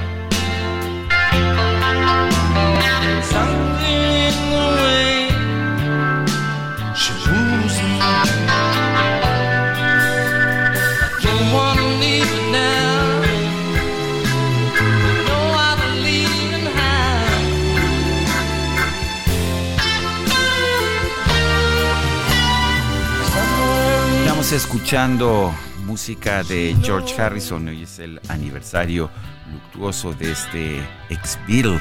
Aquí interpreta Something. Es quizás su canción más famosa precisamente con, uh, con los Beatles y la interpretación la hace junto con el guitarrista Eric Clapton con el que pues lo unía una, una gran amistad, eh, pues también pues una misma pareja, una misma esposa, ya que pues uh, esta esposa pues pasó de uno al otro, eh, Patty, Patty Boyd, y bueno pues ellos estuvieron felices y de acuerdo, y también Patty tengo entendido. Pero qué buena música, qué buena música. George Harrison y Eric Clapton. Qué bonito, Sergio, les, les quedó esta colaboración. Y bueno, nos dice una persona en el auditorio, buen día, soy José Pérez, ahora quieren alguien neutro, jajaja, en sus magistrados, jueces y ministerios corruptos. Qué raro que quieran seguir teniendo injusticia e inseguridad en este país. Dice otra persona, comento dos puntos que han tratado. El primero, en la universidad Anáhuac no se acarrea alumnos. Soy profesor desde hace varios años y testigo de ello. Segundo, pu- segundo punto, no soy admirador de Fox, pero tampoco me parece bien que le cierren su cuenta cuando los insultos de parte de Samuel y su esposa hacia Fox no son castigados. O se castiga igual o se deja pasar igual. Saludos, Mariano Robles. ¿Y cómo va la reforma del trabajo en lo que respecta a la reducción de horas de trabajo para empresas privadas? Saludos, es lo que nos dice Diane Rus. Bueno, pues no se ha votado todavía, hay mucha presión de algunos grupos, están bloqueando curiosamente los accesos de la Cámara de Diputados, pues para que, supongo que para que no se pueda hacer la votación, pero pues así es muy difícil conseguir que se haga la votación, ¿no? Pues sí, imagínate. Bueno. Eh, pero pues eh, vamos a ver qué es lo que pasa, ¿no? Al final, eh, qué es lo que se decide. Eh, hay eh, algunas de las empresas que habían señalado que no era un buen momento para Claro, realizar sobre todo esta- para las pequeñas Ajá, empresas para las más que chiquitas, ¿no? Que van a tronar. Pero bueno, las grandes empresas no tienen problema porque en realidad ya tienen semanas de 40 horas. Son las 8 de la mañana con 37 minutos. El presidente López Obrador solicitó al Senado aprobar la solicitud de permiso para que militares de Estados Unidos ingresen armados a México y estén en el país por casi dos meses. Esto para otorgar adiestramiento a tropas mexicanas. Víctor Hernández es maestro en inteligencia y seguridad internacional del King's College de Londres. Víctor Hernández, gracias por estar con nosotros. Sergio Lupita, gracias por la invitación. Bienvenido, muy buenos días. A ver, cuéntanos, ¿cómo ves tú este? Es, en primer lugar, ¿es necesario que, que militares de Estados Unidos den esta instrucción a, a nuestros militares? Y segundo, ¿es, ¿es necesario que entren armados para hacerlo? Digamos, en el panorama institucional más amplio de décadas de cooperación bilateral en materia de seguridad, esto no es inusual. Eh, parte de la diplomacia militar ordinaria implica el flujo en ambos lados de la frontera para capacitación, para impartir conferencias, tanto en la, en la cooperación con el Comando Norte como con el Comando Sur, porque hay instituciones como el Centro William Perry de Estudios Hemisféricos de Defensa que constantemente realizan estas actividades. Ahora, ¿qué es lo que sí es inusual de, esta, eh, de este anuncio tan público de cooperación. Eh, la relación entre el ejército mexicano y las autoridades estadounidenses estaba muy erosionada tras el caso Cienfuegos. En ese sentido, eh, pues sí rompe esta tendencia que había habido en los últimos meses de cerrar todos los canales de comunicación entre el ejército específicamente y las autoridades estadounidenses. Y además hay que recordar que hay una orden ejecutiva que firmó el presidente Joe Biden para que los fondos de la iniciativa Mérida, el, el entendimiento bicentenario, no puedan caer en manos de la Guardia Nacional, que se considera una extensión del ejército mexicano, precisamente para no financiar la militarización de la seguridad pública. ¿Cuál es la necesidad? Dada el tipo de curso que vienen a dar, no es un curso genérico para cualquier elemento del ejército mexicano, es un curso que va para unidades de fuerzas especiales y no creo que vaya a ser para el curso básico de fuerzas especiales, es decir, muy probablemente va para alguna unidad más especializada, como a lo mejor el GAFE del alto mando, que son estos eh, asesinos personales que tiene a su disposición el secretario de la defensa, es la unidad de élite eh, de mayor prestigio. personales. Sí, eh, digamos, este, este sexenio le cambiaron el nombre, ahora le llamaron el grupo de especial de reacción, una cosa así, pero en el fondo es el martillo que tiene la Secretaría de la Defensa para aquellas operaciones de dudosa legalidad.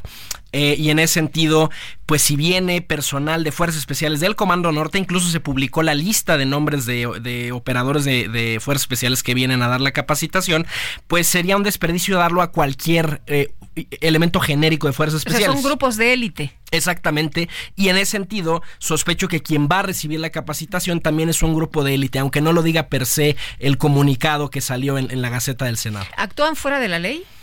A ver, eh, aunque no queramos reconocerlo, eh, muchas de estas unidades entran y salen de México sin pedir permiso y realizan operaciones y realizan destrozos y quién sabe cuántas fosas comunes de las que hay en este país la hicieron eh, Fuerzas Armadas y grupos de inteligencia extranjeros. Recordarán aquel incidente hace algunos años donde personal de Fuerzas Especiales del Ejército Británico se perdió aquí en las inmediaciones del, del Estado de México y se negaban a ser rescatados por personal mexicano hasta que no llegó personal de la embajada permitieron ser rescatados. Y en ese sentido, eh, ellos fácticamente muchas veces han operado fuera de la ley y si ahora lo están haciendo público, eh, pues bueno, el pretexto puede ser el adiestramiento, pero a lo mejor sus actividades materiales van a ser otras en el terreno mexicano. Eh, ¿Es legal o no es legal? ¿Tiene que dar permiso el Congreso? ¿Cuál es el marco, el marco legal para este tipo de actividades? Sí, cuando un cuerpo armado permanece más de un mes en el país, y lo dice la Constitución, el artículo 76, fracción tercera, eh, tiene que dar su visto bueno el Senado. Sin embargo, lo que se envió como permiso, como solicitud de este permiso al Senado viene incompleto porque no contempló los artículos 28 y 28 bis de la Ley Federal de Armas de Fuego y Explosivos que implican una autorización especial pero esta no la da el, Sedano, el Senado, sino que lo tiene que dar eh, Sedena y Relaciones Exteriores para que vengan armados. Es decir, tiene que haber un proceso adicional administrativo donde se eh, da información de las armas, de los calibres, de los números de serie, pero esa es una administración, eh, una autorización que va a dar el propio Poder Ejecutivo, pero me llama la atención que no viene mencionado en el fundamento legal de lo que, del documento que circuló en redes sociales y me preocuparía que se caiga este acto de colaboración con los Estados Unidos precisamente porque este acto de autoridad viene mal fundado y motivado. Se les olvidó la Ley Federal de Armas de Fuego y Explosivos. Oye, está la información, y a ver, ahorita tú nos, nos explicarás, de personas que son adiestradas en distintas partes del mundo, no nada más eh, de, que vienen de Estados Unidos, sino que mexicanos que salen a otras partes del mundo, que son adiestrados, que se regresan, y en algunas ocasiones algunos de ellos han desertado y aplican estas tácticas que son muy especializadas pero del otro lado, en eh, la delincuencia organizada, en el crimen organizado. Es el caso de los Zetas, un cártel integrado su generación original por exmiembros de las Fuerzas Especiales del Ejército Mexicano y apenas se reveló hace un par de días eh, la confirmación por escrito de los llamados vuelos de la muerte en el marco de la Guerra Sucia, esta práctica del Ejército Mexicano de desaparecer guerrilleros, opositores políticos, periodistas y lanzar los cuerpos al mar en aeronaves de la Fuerza Aérea precisamente para ocultar eh, que de entrada hubiera ocurrido el asesinato y tenemos sentencias de la Corte Interamericana de Derechos Humanos como es el caso Rosendo Radilla condenando estas prácticas. ¿Cuál es el problema? Eh, este tipo de adiestramientos están pensados para prácticas de contrainsurgencia, para campañas de contrainsurgencia, pero el problema es que la lucha contra la delincuencia organizada no es per se una contrainsurgencia porque nuestro objetivo no es aniquilar a un enemigo, es llegar a un detenido, armar un caso, argumentarle a un juez más allá de toda duda razonable que el detenido es el culpable y alcanzar alcanzar una sentencia. En ese sentido, este tipo de adiestramiento suele estorbar a la judicialización, porque ¿qué es lo que aprendes? Aprendes a torturar detenidos, aprendes a fabricar flagrancias y eso por supuesto que se cae al momento de la judicialización. Lo vimos apenas en Tamaulipas, esta ejecución extrajudicial que quedó en Grabada. video y que además el ejército mexicano está saboteando la judicialización porque no le permitió al comandante, al teniente Nava, ir a testificar en la audiencia eh, ante un juez militar. Eh, es precisamente eso lo que se aprende en un curso de fuerzas especiales, se aprende a quitar la vida eh, y a desensibilizarse sin mayor tapujo. ¿Está comprobado, están comprobados estos, estos vuelos de la muerte? Sí están comprobados. Vi un reporte periodístico, pero no me quedó claro si realmente hay una comprobación. Están las entrevistas a los que eran los técnicos de la Fuerza Aérea, los que estuvieron en la base, de hecho en particular en la base que se ha utilizado ahorita para lle- llevar ayuda a los damnificados por el huracán Otis, em, ahí por la laguna eh, en las afueras de Acapulco. Y en ese sentido, eh, si sumamos eso, por ejemplo, con lo que se ha filtrado de Guacamaya Leaks, eh, con la versión más contemporánea de nuestra guerra sucia, a la que ahora le llamamos la guerra contra el narcotráfico, se siguen utilizando exactamente los mismos métodos, métodos de contrainsurgencia, métodos donde se piensa lo fácil es eh, muerto el perro, se acabó la rabia, pero el problema de fondo, Sergio, es que hay varios cárteles que hay generaciones enteras que ya han sido abatidos o que están en la cárcel o están extraditados, pero ¿cuál es el problema? Como el mercado subsiste, como las drogas siguen siendo ilegales, cualquiera puede comprarse una pistola, empezar a pelear la plaza, porque es un mercado multimillonario, el mercado de la heroína, del fentanilo, de la amapola, y cualquiera quiere entrar en ese negocio y lo puede hacer. Veíamos los estimados de, de lo que publicó Alejandro Ope, que en paz descanse, en este último artículo sobre su estimado de cuántos empleados tienen los cárteles en México y hablaban de más de 170 mil empleados, ¿no? ¿De dónde viene ese número? De la alta rotación. Los cárteles tienen suficiente mercado de chavos que quieren ser sicarios, que quieren ser halcones y que no pasa nada que a los dos o tres, o, tres años fallezcan o sean arrestados. El pool de jóvenes que quieren ese trabajo es muy grande. Es más grande de lo que puede arrestar o abatir el ejército o la policía en México. Hablabas de este tema del objetivo es de sensibilizar a quienes eh, eh, participan en estos grupos de élite. Hemos escuchado muchas historias de los de los caiviles, hemos escuchado muchas historias de, de los zetas en México y bueno, se pasan este tipo de conocimientos y hemos visto, no nada más escuchado, la crueldad con la que aparecen eh, personas eh, pues de- decapitadas en, en nuestro país, en diferentes partes de, de la República Mexicana, de cómo son las torturas. Incluso han difundido ellos mismos algunos videos de cómo actúan. Claro, y por ejemplo acaba de estrenarse la película Heroico hace un par de meses, ¿no? Que precisamente narra estas tácticas de tortura para desensibilizar en los planteles educativos militares. Mira, te lo pongo a nivel anecdótico. El teniente Nava, que hoy está acusado por eh, la ejecución, la presunta ejecución extrajudicial cometida en Tamaulipas, era compañero mío en el colegio militar. Él do- dormía a dos camas de donde yo estaba. Y en ese sentido, ¿yo qué les puedo decir? ¿Por qué a título personal dejé el ejército? Porque era muy claro que al momento de salir, nuestro trabajo iba a ser ese. Iba a ser la fabricación de flagrancias, iba a ser la tortura de detenidos bajo el eufemismo de obtener inteligencia, iba a ser el operar bajo la lógica de muerto el perro, se acabó la rabia. ¿Cuál es el problema? Y el caso del teniente Nava es el, un- el último de muchos que han ocurrido. La institución te da las órdenes verbalmente de qué es lo que tienes que hacer, pero cuando hay una cámara, o cuando los detectives civiles se dan cuenta de que algo no cuadra en una escena del crimen que está alterada, la institución se echa para atrás y dice mi postura oficial es no hacer esto, eh, estos elementos se les procesa por desobediencia o algún delito genérico de la disciplina militar, pero entonces tenemos el doble discurso. Adentro de la institución se le pide a los soldados sacrifica tu libertad, sacrifica tu, tu, tu vida y la seguridad de tu familia para llevar esta campaña de contrainsurgencia, pero si los medios se enteran, si las fiscalías civiles se enteran, nos echamos para atrás y dejamos que el personal quede a su suerte. Bueno, pues ¿qué va a pasar ahora con estos, ah, con estos militares estadounidenses que van a venir a adiestrar? ¿El adiestramiento es distinto en México de lo que ocurre cuando, cuando sucede en Estados Unidos? La principal diferencia es el rango climático que tenemos en México. Los cursos de fuerzas especiales en México tienen eh, un elemento de montaña, un elemento de desierto y un elemento de jungla. En ese sentido, pues tenemos una mayor diversidad geográfica de lo que se podría adiestrar en los Estados Unidos.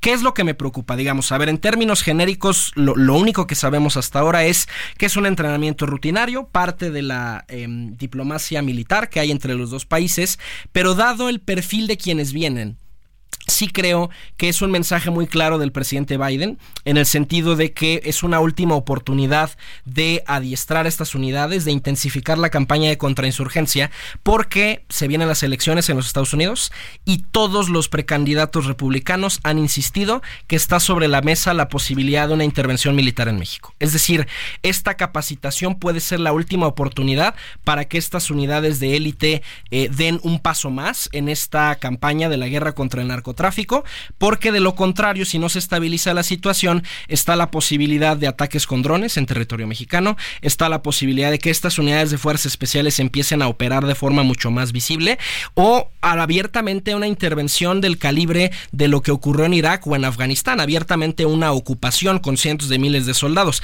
Ya dependerá de qué, de qué candidato republicano. tiene respaldo político allá en Estados Unidos. Claro, por supuesto. Si pensemos en la iniciativa de Daniel Crenshaw eh, solicitando la Cámara de Representantes una autorización del uso de la fuerza militar, que es la misma ruta legal que usaron contra Al Qaeda en, la antesala de, la invasión de Irak. Eh, está el exfiscal eh, William Barr, que también publicó un artículo en ese mismo tenor, ¿no? De designar a los cárteles mexicanos como organizaciones narcoterroristas.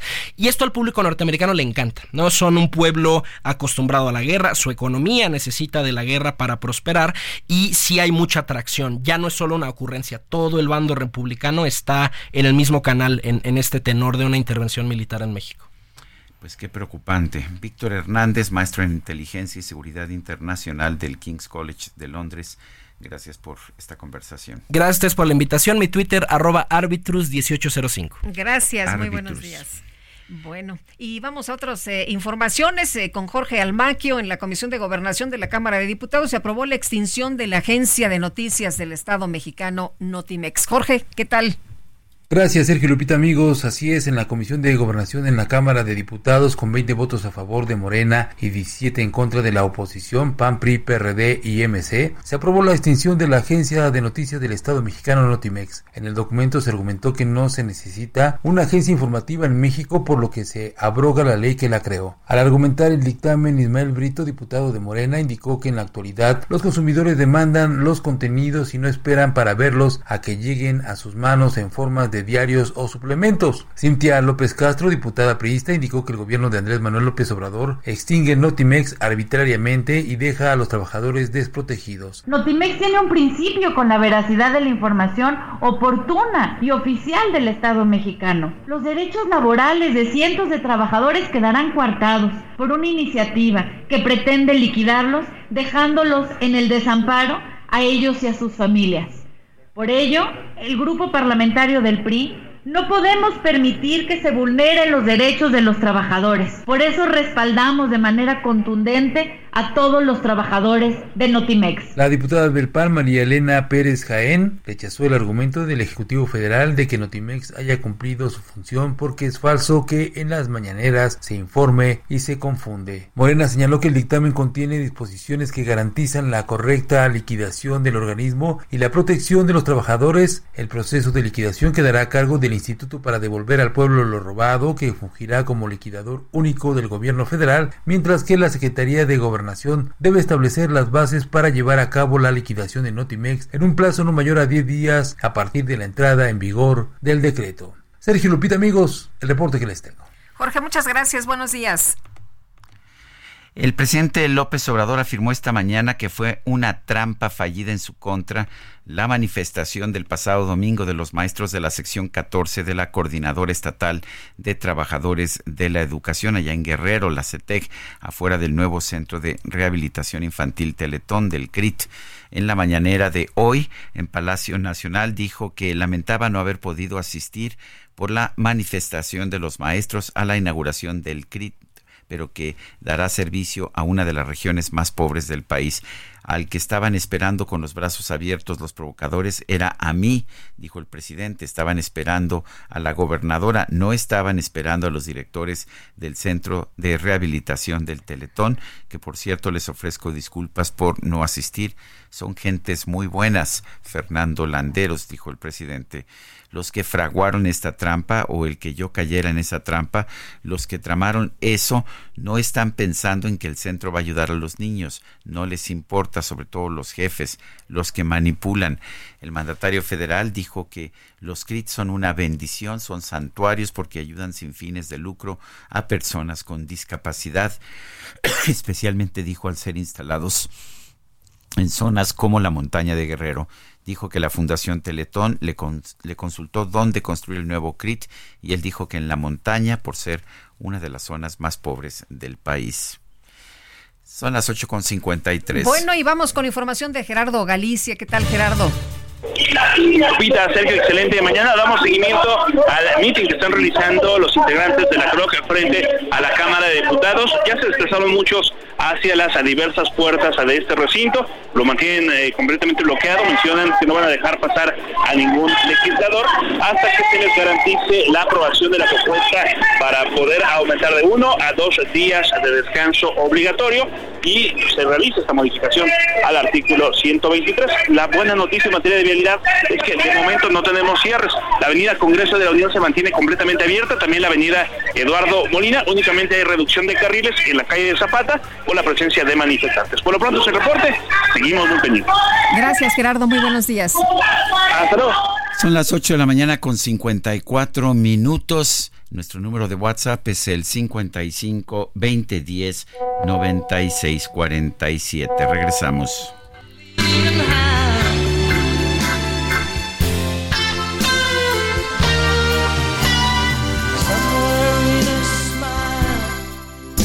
Knows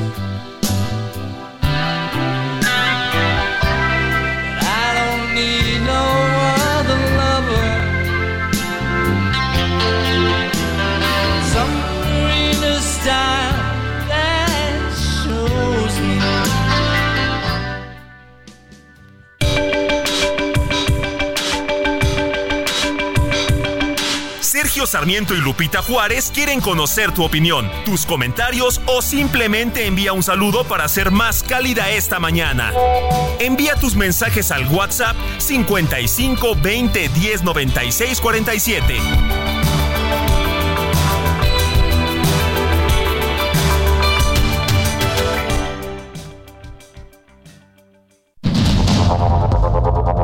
Continuamos con Sergio Sarmiento y Lupita Juárez por el Heraldo Radio.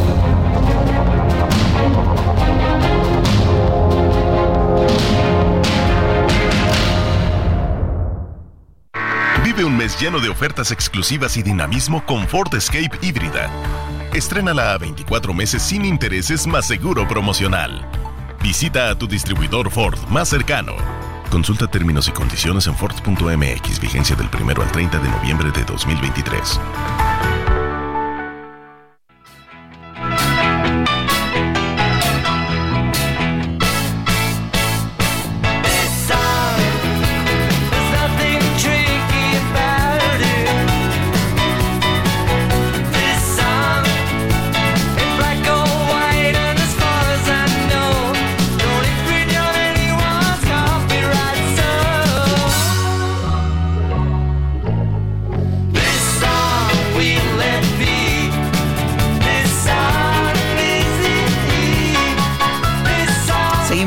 Escuchando música de George Harrison. Esto se llama This Song, esta canción. Es de su álbum de 1976, 33 and One Third, 33 y un tercio. Fue el primer sencillo de este álbum. Y los mensajes esta mañana nos dice una persona de nuestro auditorio, Jorge S. A ver, comentando que no entiendo por qué tanto alboroto por el comentario de Vicente Fox y en realidad la señora que es esposa del candidato de MC, Samuel, en realidad sí es una dama y al acompañar a su esposo a realizar precampañas bien se puede dominar como dama de compañía. No es denigrante el comentario a comparación de los que en la mañanera y demás eh, medios le hacen a Xochitl Galvez, a quien se le quiere denostar como gelatinera, que es un oficio, que es honrado, no debería de ser eh, denostarla y que no es ni secuestradora ni ladrona, es mi opinión. Saludos y muy buen día. Y siempre agradecemos, por supuesto, las, las opiniones que nos mandan a, a WhatsApp 55 20 10 96 47. Y nos ofrece otra persona otro punto de vista sobre el caso Fox. Lamentablemente fue un expresidente que tuvo la oportunidad de cambiar la historia y continuó con la corrupción. Perdón, lo único que se hizo fue hacer su patrimonio y ahora solo sale a decir tonterías.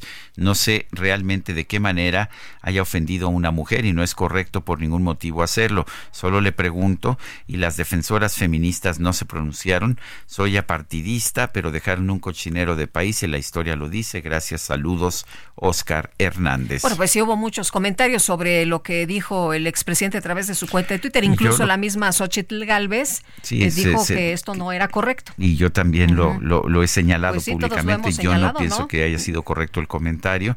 Eh, pero también, también, ah, eh, pues también se lo respondieron con los mismos insultos. Sí. Mariana Rodríguez respondió. Perro le los- dijo. sí, así es. a un expresidente. Pero En fin. bueno, Pues, Eh. Estela López nos dice, buen día a todo el equipo, Lupita y Sergio. Eh, amigos, por medio de ustedes se podrá reportar una luminaria que está en un poste de transformador. Échenos la dirección. Sí, claro que sí. Y son las nueve de la mañana con cuatro minutos. Las autoridades de Michoacán confirmaron que en el municipio de Apatzingán fue atacado a balazos el periodista Maynor Ramón Ramírez. Maynor Ramón Ramírez Arroyo del diario ABC de Michoacán. Charbel Lucio nos tiene la información. Charbel, adelante. ¿Qué tal? Buenos días, Sergio Lupita. Así es, este comunicador, eh, Maynor Ramón Ramírez, de 40 años de edad, se encontraba ayer por la noche junto a otra persona, eh, un hombre, cuando ambos fueron blanco de ataque en la intersección de las calles Pino Suárez y Emilian- Emiliano Zapata de la colonia Lázaro Cárdenas. Tras esta agresión, su salud se reporta estable, eh, aunque aún se encuentra hospitalizado. El diario ABC de Michoacán condenó este hecho que dijo vulnera evidentemente la estabilidad de seguridad de nuestra entidad, particularmente en esa región de la Tierra Caliente. La Casa Editorial rechazó cualquier acto intimidatorio de violencia y amenaza, dijo, para tratar de obstaculizar el desempeño de la cobertura informativa de la libertad de expresión y el derecho social a ser informado. También exigió a la Fiscalía General del Estado que investigue el origen y autoría de este atentado y que se haga cumplir la ley. Y eh, bueno, por su parte la Fiscalía eh, General del Estado eh, pues confirmó este ataque e informó que ya inició la investigación por el atentado contra el periodista michoacano y su acompañante y también emprendió medidas de protección para las víctimas y sus familias. Ese es el reporte hasta el momento. Muy bien, pues muchísimas gracias, Charbel. Seguimos pendientes. Nueve de la mañana con cinco minutos. ¿Ya la viste? ¿Ya la viste? Se no, ¿cómo no. ¿cómo no la vamos a ver si ya está toda navideña? No, hombre, Qué llena de barbaridad. lucecitas. Qué barbaridad. Bueno, ya nada más ¿No le viene el Grinch allá atrás? No le faltó la cola de zorro, nada más, ¿no? bueno, vámonos con la micro deportiva. A ver, vámonos con la combi. Pues, me están dando ganas de bailar un cumbión bien La micro deportiva.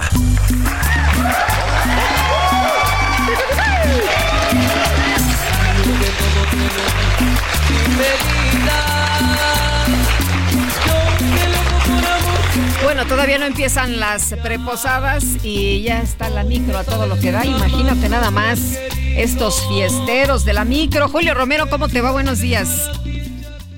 ¿Cómo estás, mi querida Lupita, Sergio, amigos del auditorio? Muy buenos días, qué placer saludarles. Ya estamos formados para los tejocotes y la caña. Efectivamente, queremos ser los primeros en tener pre, pre, pre, pre posada, como siempre, con el buen ambiente y la buena música aquí en la micro deportiva. Pero arrancamos antes que también, eh, que otra cosa, arrancamos con la información, echando la lámina informativa. Todo listo para que hoy por la noche arranque la liguilla por el título del torneo de apertura del fútbol mexicano. A las 7 con 6 minutos, los Esmeraldas de León estarán enfrentando a las Águilas del América.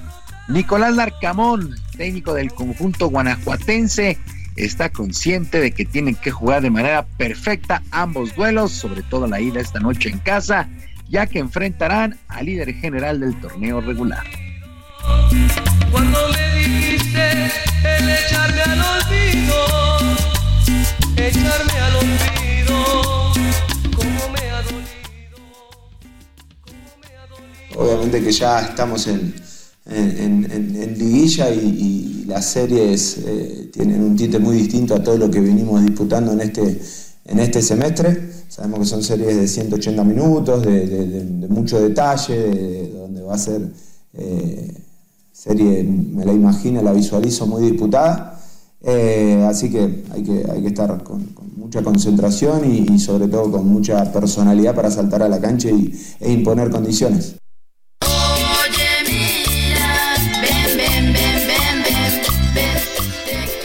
León contra América 7 con 6 para las 21 horas con 10 minutos. El equipo de San Luis estará recibiendo a los Rayados del Monterrey. El entrenador de San Luis, Gustavo Leal, asegura que llegan al tope de ánimo luego de sortear el famoso play-in. Apelarán además de su fútbol a la entrega que tendrán los jugadores dentro del terreno de juego.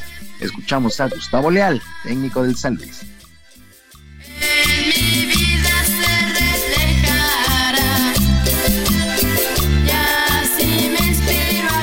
El anímico del grupo es un grupo muy noble, es un grupo muy trabajador, es un grupo que tiene una confianza en ellos, uno en el otro, en la idea de juego, que es una cosa increíble. Entonces, la verdad que eso tema de la confianza nunca fue un tema para nosotros. Mismo en los últimos partidos que no veníamos ganando, nunca fue un tema.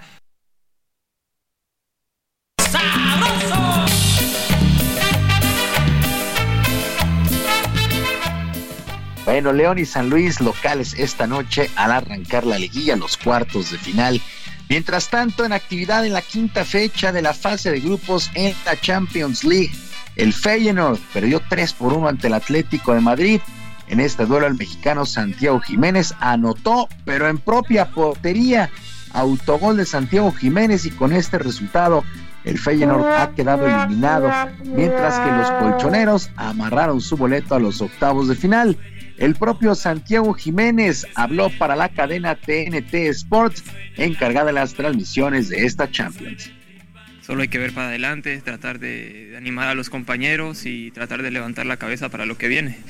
Que tampoco la Europa, la Europa League es, algo chico, entonces tenemos que, que salir con todo porque es una competición importante y el sábado también nos enfrentamos a un gran equipo que, es el PCB y tenemos que salir con todo a ganar y ahí se demuestra el carácter de cada uno de los jugadores. Miente, mienten tus ojitos, mira, mira tan bonitos. Bueno, en otros resultados, el Barcelona vino de atrás y rotó 2 por 1 al Porto. El cuadro catalán también amarra su boleto a la siguiente fase. El Manchester City 3 por 2 sobre el Leipzig y el PSG y el Newcastle empataron a uno. Ambos dejan pendiente su calificación hasta la última fecha. Por lo pronto, para el día de hoy, a las 2 de la tarde, el Real Madrid estará enfrentando al Napoli, el Arsenal se medirá a Lens y el Sevilla contra el PSB, donde milita el también mexicano Irving El Chucky Lozano. Los juegos a las 2 de la tarde, ya la recta final de la fase de grupos en la Champions y todo listo para que la Plaza México aquí en la capital abra sus puertas al Tennis Fest, donde estarán enfrentando, donde se estarán enfrentando en un juego de exhibición el número 2 del mundo, el español Carlos Alcaraz ante el estadounidense Tommy Paul. El ibérico de 20 años tuvo un gran recibimiento en el aeropuerto y ya cuenta las horas para saltar a la cancha. Aseguró que buscará una medalla en los próximos Juegos Olímpicos quiere recuperar el número uno del ranking y tiene una deuda pendiente en el abierto mexicano. Yo jugué allí en 2021 y aunque perdiese en primera ronda, fue contra el me acuerdo, eh, me, llevó una, muy buena sensación de, Acapulco. Eh, este año quise jugarlo, pero no pude por, lesión. Ah, y es un torneo que tengo ganas de jugar algún, algún año, si el calendario me, lo permite y, bueno, pues la exigencia de, del año eh, y sobre todo si me encuentro bien físicamente. Pedacito de mi vida, te quiero tanto. de mi vida, amor. Sería espectacular ver a Carlos Alcaraz allá en el Abierto Mexicano en Acapulco. La actividad arranca a las 7 de la noche con el enfrentamiento femenil entre una de las consentidas de la afición, la griega María Zachary ante la danesa Caroline Wozniacki. Posteriormente, el duelo principal. Cabe destacar que para la parte final, después de los duelos, el cantante Sebastián Yatra estará ofreciendo un concierto. Atractiva la actividad esta noche en la Plaza de Toros México. Y Mauricio Sulaimán, presidente del Consejo Mundial de Boxeo, fue contundente al asegurar que el México estadounidense David Benavides es el retador oficial del mexicano Saúl El Canelo Álvarez para el próximo año. El organismo se juntará con ambos púgiles para determinar la fecha, la sede y las condiciones de este esperado combate, además de fijar las fechas que serán en mayo o septiembre. Escuchamos a Mauricio Sulaimán, presidente del CMB. Es un proceso en el que es sin duda alguna una de las peleas más importantes en el mundo.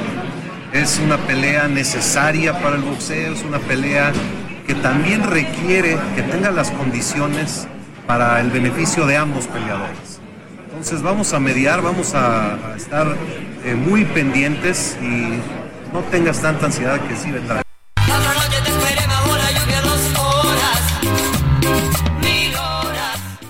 Pues vaya combate esperado, David Benavides contra Saúl El Canelo Álvarez, pues es sí o sí el próximo año, según el Consejo Mundial de Boxeo. Y el combinado de Pericos de Puebla, Unión Laguna y Olmecas de Tabasco derrotó 10 carreras por 4 a los Diablos Rojos en el juego 1 de la Serie del Príncipe, la gran final de la Liga Invernal en la Liga Mexicana de Béisbol, para este miércoles a las 7 de la noche en el Estadio Alfredo Harp el segundo compromiso de esta serie, que es a ganar tres de posibles cinco duelos. Así es que llega a su fin la actividad del béisbol, por lo pronto de Liga Mexicana, pues en la capital esta noche. Sergio Lupita, amigos del auditorio, la información deportiva este miércoles. Les recuerdo nuestras vías de comunicación en ex Twitter, en ex Twitter. Estoy en arroba jromerohb, arroba jromerohb además del Barrio Deportivo, el Barrio Deportivo en YouTube de lunes a viernes a las 7 de la noche con mucha, mucha diversión e información deportiva. Yo les deseo un extraordinario día para todos. Muchas gracias, mi querido Julio. Muy buenos días también para ti. Un abrazo y buenos días. Buenos días.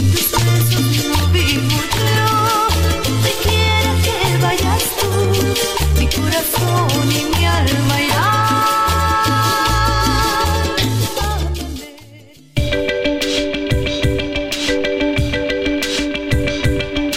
Lupita Juárez, tu opinión es importante. Síguela en arroba Lupita Juárez H.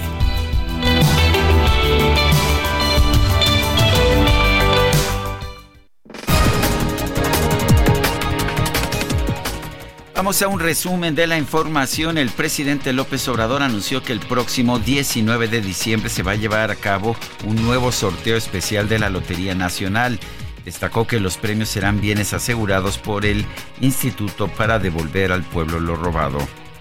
Vamos a tener el martes 19 de diciembre un sorteo especial. En este caso son premios de bienes confiscados de el Instituto para devolverle al pueblo lo robado y lo que se obtiene es para beneficio de la gente. Por ejemplo, es eh, un palco en el Estadio Azteca, camionetas, cuatrimotos y al comprar eh, el boleto pues está ayudando. ¿Y si entregan los premios? Digo, es No una sé duda, ¿eh? Es una duda, Que porque no, el avión... no te entregaron el avión que te El avión ganaste. nunca lo entregaron, pero sí lo rifaron, ¿te acuerdas? Sí, claro que lo rifaron. algunas personas ya hasta les habían entregado ya este unos cheques y no sé cuántas cosas más. Y luego No supimos voy que a habían vendido el avión, ¿no? Bueno. Bueno, por otro lado, el presidente López Obrador confirmó que este martes se reunió en Palacio Nacional con la precandidata de Morena a la presidencia de la República, Claudia Sheinbaum. tenía interés en platicar conmigo, comentamos algunas cosas, pues cómo eh, le ha ido, somos amigos, además es mi compañera, es la dirigente de el movimiento al que pertenezco. Ah, sí, me dijo de que iba a presentar un documental, que me lo iba a mandar, puede ser que me lo mande hoy, o sea, para que lo vea. Senado exhortó a todos los gobernadores del país a que en un plazo máximo de 60 días presenten sus informes sobre el fortalecimiento de las policías locales y la ruta para el retiro del ejército. Las autoridades de Protección Civil de Texcoco en el Estado de México clausuraron la escuela de mecánica donde fue quemado Cristian Carranza debido a que el plantel no cuenta con las medidas de seguridad necesarias. La Organización Mundial de la Salud advirtió que es posible que en la franja de Gaza comience a haber más muertes por enfermedades infecciosas que por los ataques de la guerra entre Israel y Hamas. La Cámara Federal de Buenos Aires reabrió la investigación contra la vicepresidenta de Argentina, Cristina Fernández, por presunto blanqueo de capitales. Y a mucha honra, María la del barrio soy, la que Y a través de Instagram, el, actor Osvaldo Benavides aseguró que ya está harto de que todos se refieran a él como Nandito, el nombre del personaje que interpretó a los 16 años en la telenovela María la del barrio. Sin embargo, todo se trató de una broma para sus seguidores, ya que aprovechó este tema para anunciar su nueva película, Noche de Bodas, en la que comparte pantalla con Ludvika Paleta. Estoy harto de que me digan Nandito. Harto. Han repetido la novela tantas veces, parece que nunca acaba. Y luego, cada época del año siguen mandando los mismos memes una y otra vez y ya no puedo, ya no, ya no puedo. Siempre lo mismo. De lo que rescato de, esa telenovela es, es que trabajé con Ludvika. ¿A ustedes eh, les gustaría volver a ver a Tita y Nandito juntos?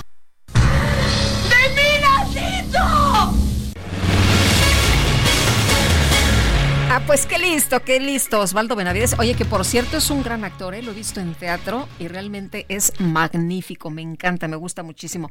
Bueno, hay un informe de Climate Rights International, señala que los aguacates cultivados para la exportación a Estados Unidos, Europa y otros mercados están fomentando la deforestación eh, pues generalizada y también el robo de agua en estados de Michoacán y de Jalisco. Y vamos a platicar con más, eh, Max Schwenning, él es eh, consultant en Climate Rights International. Y Max, qué gusto saludarte, buenos días. Muy buenos días, un gusto saludarle. Eh, Max, eh, cuéntenos de la información que tienen precisamente sobre este tema que, que han eh, encontrado ustedes. Este informe es el resultado de una investigación de un año. Eh, yo visité a 18 municipios de Michoacán y Jalisco, entrevisté a 200 personas, eh, muchos funcionarios, líderes de comunidades indígenas, activistas, expertos, y todos reconocen que hay un problema gravísimo de cambio de uso de suelo ilegal eh, para establecer huertas de aguacate que, exportan para satisfacer la demanda cada vez mayor de aguacates en los Estados Unidos. Este cambio de uso suelo, este, esta destrucción de los bosques, eh, y que también muchas veces va acompañado del robo de agua, es decir, el uso sin licencia necesaria eh, para irrigar a las huertas, eh, está teniendo consecuencias gravísimas para los derechos de los que viven allá. Eh, hay, hay personas eh, muy valientes, activistas, habitantes, inclusive algunos funcionarios que, que, que, que están luchando, que están inclusive arriesgando sus vidas para poner freno al, al problema, pero con la demanda tan grande en Estados Unidos y la falta de políticas por parte de las empresas eh, multinacionales y también por parte eh, del gobierno de Estados Unidos y también políticas por parte del gobierno de México para abordar el problema, la demanda sobrepasa los esfuerzos locales y, y- los que están ahí en el terreno, en Michoacán y Jalisco, eh, eh, no, no, no tienen la- los medios para, para, para frenar el problema sin esfuerzos eh, sin que haya más esfuerzos por parte de las empresas que se están suministrando de esas zonas. Estoy hablando de empresas como Calavo, Mission Produce, Del Monte y los supermercados en los Estados Unidos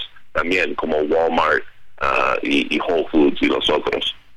Ahora supongo que la razón es porque pues los campesinos reciben más dinero del aguacate que de otros tipos de cultivos o de otras actividades. ¿Qué se puede hacer? ¿Qué, qué, qué tendría, qué tendría que hacerse entonces para, para evitar esta situación?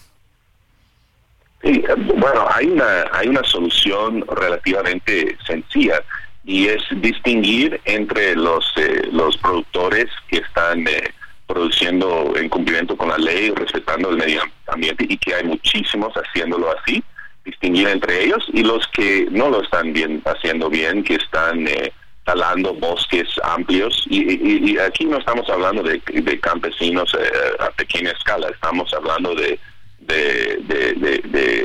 em, de actividades económicas muy grandes, de despejar terrenos muy, gra- muy grandes para exportar. Lo que hay que hacer es eh, implementar una política en que solo se puede comercializar y exportar su aguacate si se verifica que, eh, que la huerta fue establecido en un predio que, que no fue bosque.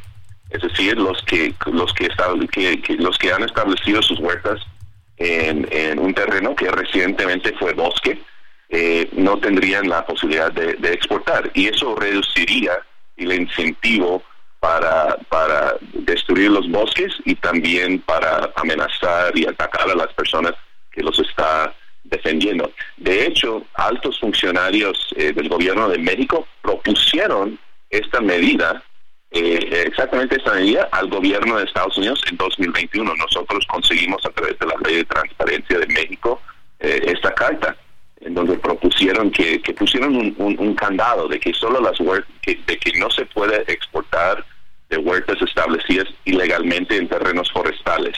Desafortunadamente, eh, el gobierno de Estados Unidos no dio respuesta a, esa propuesta. Entonces nosotros como organización eh, vamos a seguir presionando y- y esperamos esperamos que el gobierno de Estados Unidos y también el gobierno de México retomen esa propuesta eh, porque es algo muy urgente tanto para las poblaciones locales en Michoacán y, y Jalisco como para eh, el crisis de cambio climático en, en- en- en la que no Muy sé, bien. nosotros todos nos encontramos. Pues Max, muchas gracias por conversar con nosotros esta mañana y por hablarnos de este estudio. Muy buenos días. Muy buenos días, gracias a ustedes. Gracias, Max. Y son las 9.24. Regresamos.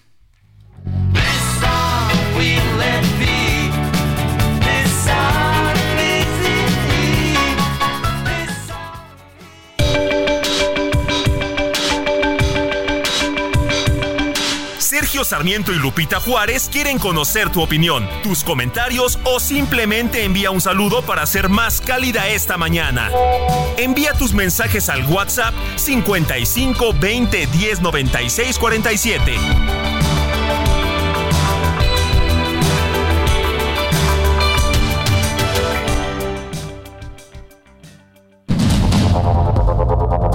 Continuamos con Sergio Sarmiento y Lupita Juárez por el Heraldo Radio.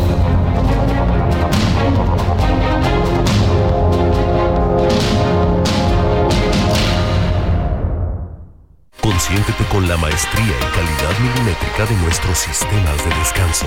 Te mereces un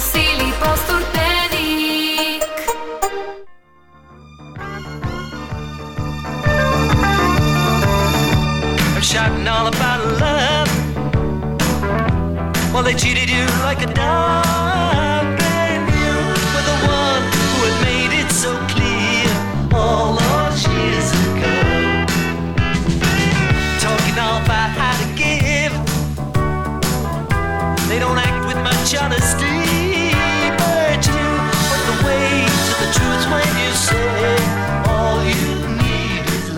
All those years ago, hace tantos años, Guadalupe. ¿Es ver- ¿Será verdad que George Harrison nos escribió esta letra a ti y a mí por todos los años que llevamos trabajando juntos? Seguro que sí. Seguro, ¿verdad? Sí.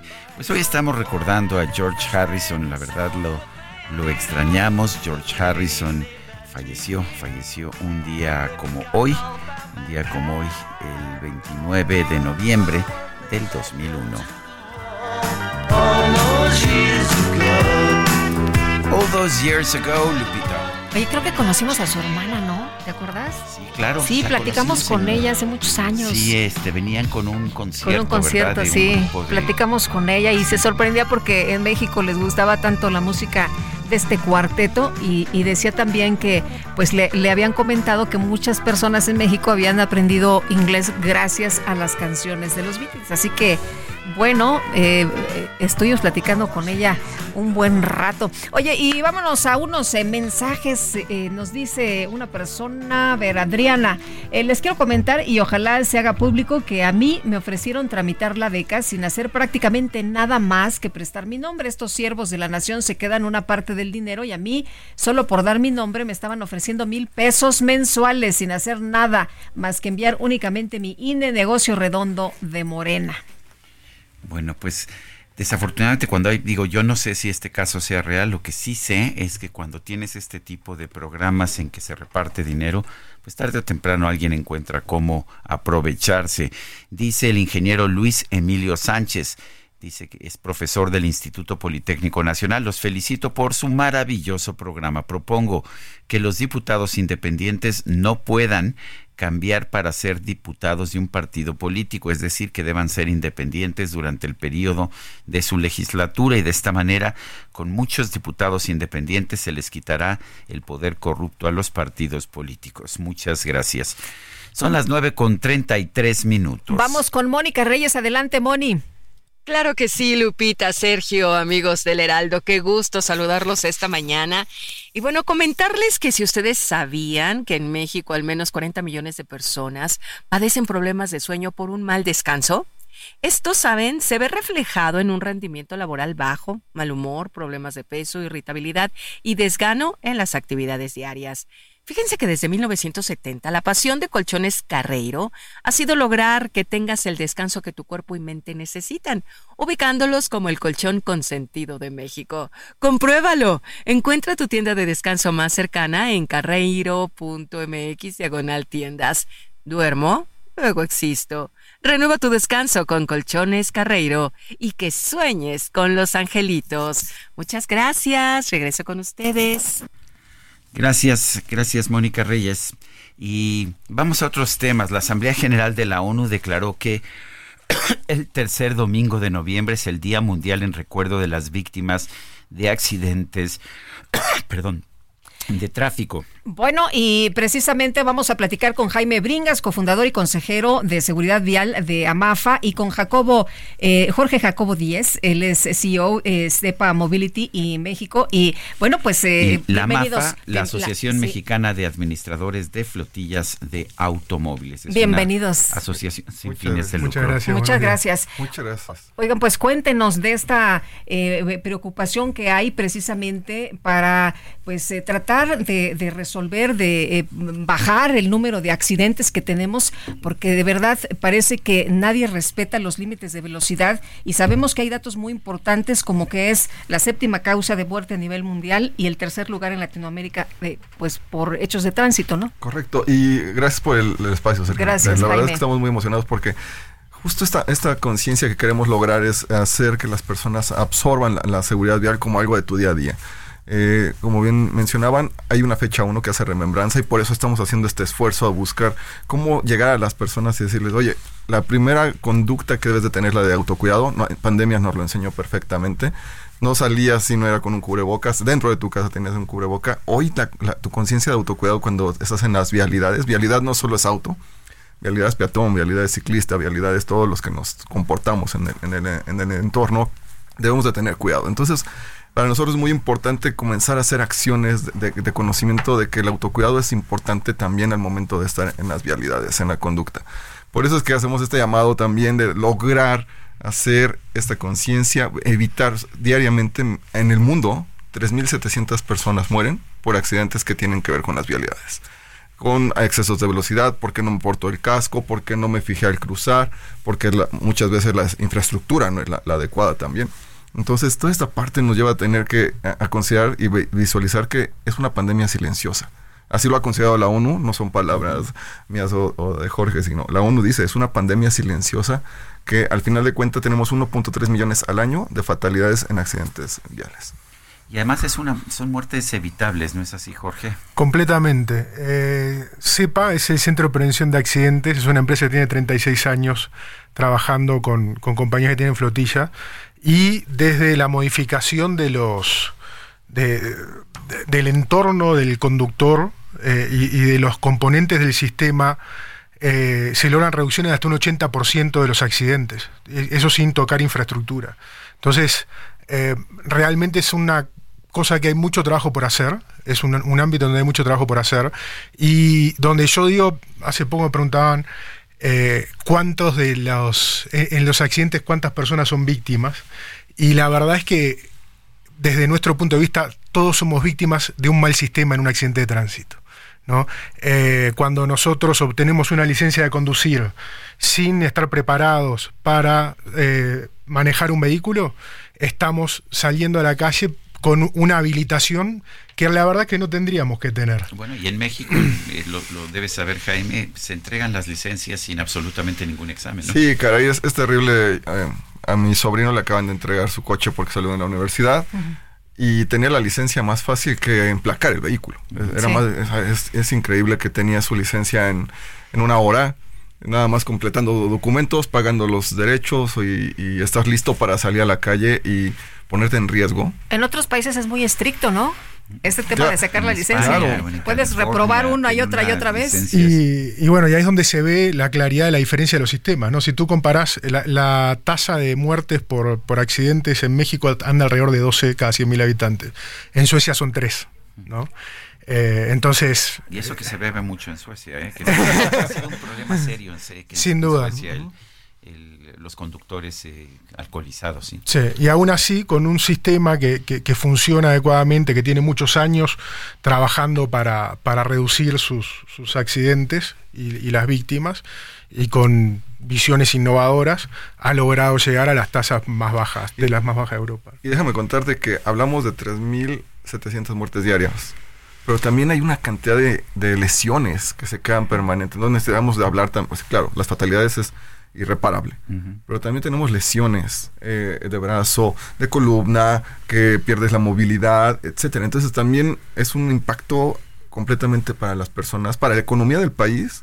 Es un, es un problema también. eh, Impacta directamente al Producto Interno Bruto. ¿Es cuestión de leyes o es cuestión de, de precaución de la persona?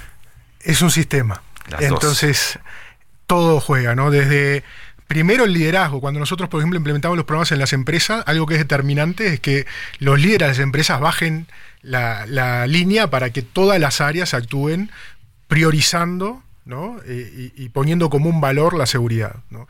Y eso funciona también a, nivel país. ¿no? Cuando tenemos un, un gobierno comprometido con el tema, con metas claras y con caminos claros, eh, es más fácil que consigamos resultados. ¿no? Y después, eh, ahí interviene desde qué tipo de vehículos se compran, qué condiciones de seguridad tienen, cuáles son los procesos para que la gente esté habilitada para manejar, cómo se hace después un seguimiento, llevándolo al gobierno, cómo sería la fiscalización. Oye, ¿no? los seguros, ¿qué tan importantes son?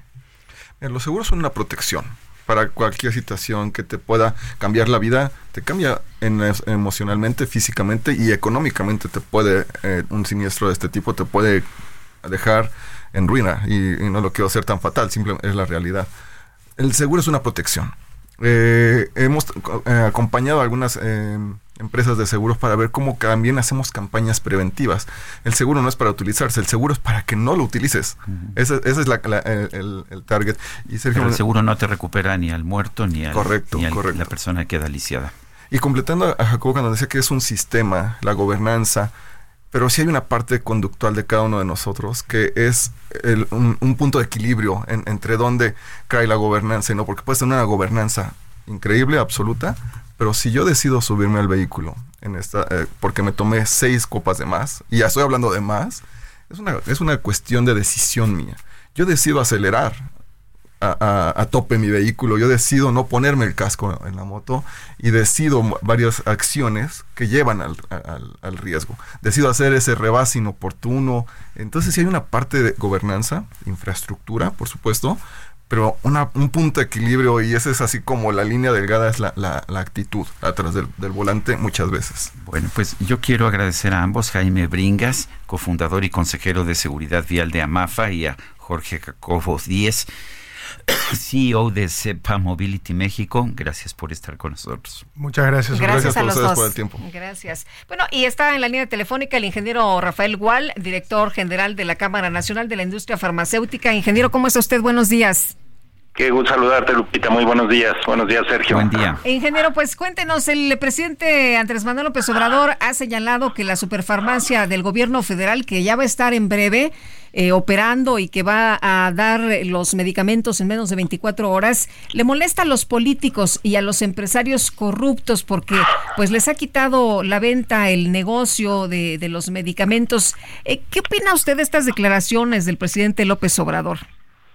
A ver, Lupita, yo te diría, a ver, la industria farmacéutica establecida en México es la que ha abastecido durante todos estos años de, esta administración el mercado farmacéutico. Como lo hemos platicado en otras ocasiones, se trata de planear adecuadamente y de, obviamente, la parte logística. Esos son los dos factores importantes para tener un abasto suficiente. Eh, desde que empezó esta administración se dijo que había corrupción y que por eso cambiaban las cosas, esto dirigido precisamente a la distribución, no tanto a los laboratorios farmacéuticos que te digo han abastecido pues durante estos cinco años el mercado nacional. Eh, y bueno, sigue siendo el tema, a final de cuentas es un tema de planeación, es un tema logístico, lo que permitiría un abasto oportuno y suficiente de los medicamentos. El, el, ¿ha, ha, habido ya algún tipo de denuncia por parte del gobierno o a una industria farmacéutica o una empresa distribuidora por todas, todos estos supuestos actos de corrupción que ocurrían cuando el IMSS manejaba las compras consolidadas? Porque el presidente se ha quejado mucho, pero yo no he sabido de ninguna denuncia. Es correcto, Sergio, no ha habido ninguna denuncia, no hay ninguna acusación. Este, y más allá de ello, ¿no? O sea, ya tienen cinco años llevando a cabo estos procesos. Este es el sexto, el que acaba de pasar ahora a principios de este mes, el sexto proceso diferente para adquirir los medicamentos. Eh, quiero decirte que este último proceso es un proceso complementario a aquella licitación que llevó a cabo el INSABI para 2023-2024. Hay claves que ya obviamente se sobrepasaron y por eso es que se lleva a cabo un nuevo proceso de adquisición que se supone pues ya tendría cubiertas las necesidades de 2024. Luego entonces una superfarmacia pues no tendría mucho sentido si es que se hizo una buena planeación, si es que se definieron las necesidades adecuadamente y no debería de haber eh, faltantes de medicamentos si nuevamente se lleva a cabo una distribución debidamente eh, pues acordada y definida. Eh, ingeniero, ¿esta superfarmacia va a afectar a la industria farmacéutica nacional? No, absolutamente, Lupita, porque teóricamente, digo, desconocemos eh, qué medicamentos se van a colocar ahí, cómo se van a adquirir y cómo se va a distribuir. Pero en principio, pues no debería de afectar en ningún sentido. Al contrario, ¿no? La industria farmacéutica está dispuesta a apoyar en lo que se le pida para surtir las necesidades si es que las hubiere en esta farmacia. Ahora, me parece muy extraño que la solución al problema de desabastecimiento sea tener uh, un almacén general. Me imagino que si falta un paracetamol en Chiapas, en Tuxtla, pues eh, va a ser medio absurdo que se tenga que mandar desde la Ciudad de México, desde Huehuetoca. Sí, totalmente, Sergio. A ver, ningún país en el mundo tiene un almacén central, ya no digamos con la geografía y la orografía que tiene nuestro país, un, país pequeño, pues no se justifica un almacén central para de ahí mandarlo a todas las regiones o a todos los poblados de, de, un, de ese país. ¿no? En, en, México pues se ve todavía más complicado. Eh, daremos el beneficio de la duda a ver cómo lo llevan a cabo, pero sí, este, pues obviamente el tema logístico es un tema importantísimo y difícilmente sería justificable. Oye, Rafael, ¿tú conoces algún estudio que haya hecho el gobierno para justificar esto, para decir esto es lo que necesitamos para resolver el desabasto? No, lo, no, no conocemos que haya ningún estudio, pero te digo, a ver, si fuera la solución, pues todos los países tendrían un almacén de este tipo, ¿no? A final de cuentas, en México hemos tenido muchos esquemas. El Seguro Social en su momento tuvo cinco almacenes regionales, donde de ahí se dispersaba a todos los demás puntos, pero nunca se pensó en un almacén central. Ahora eh, nos dice el presidente que está en un lugar estratégico que es eh, de suma importancia en el Estado de México, en Huehuetoca, y que en menos, eh, o, o por lo menos se tardará 24 horas, es decir, que rápidamente estará en cualquier parte de la República Mexicana.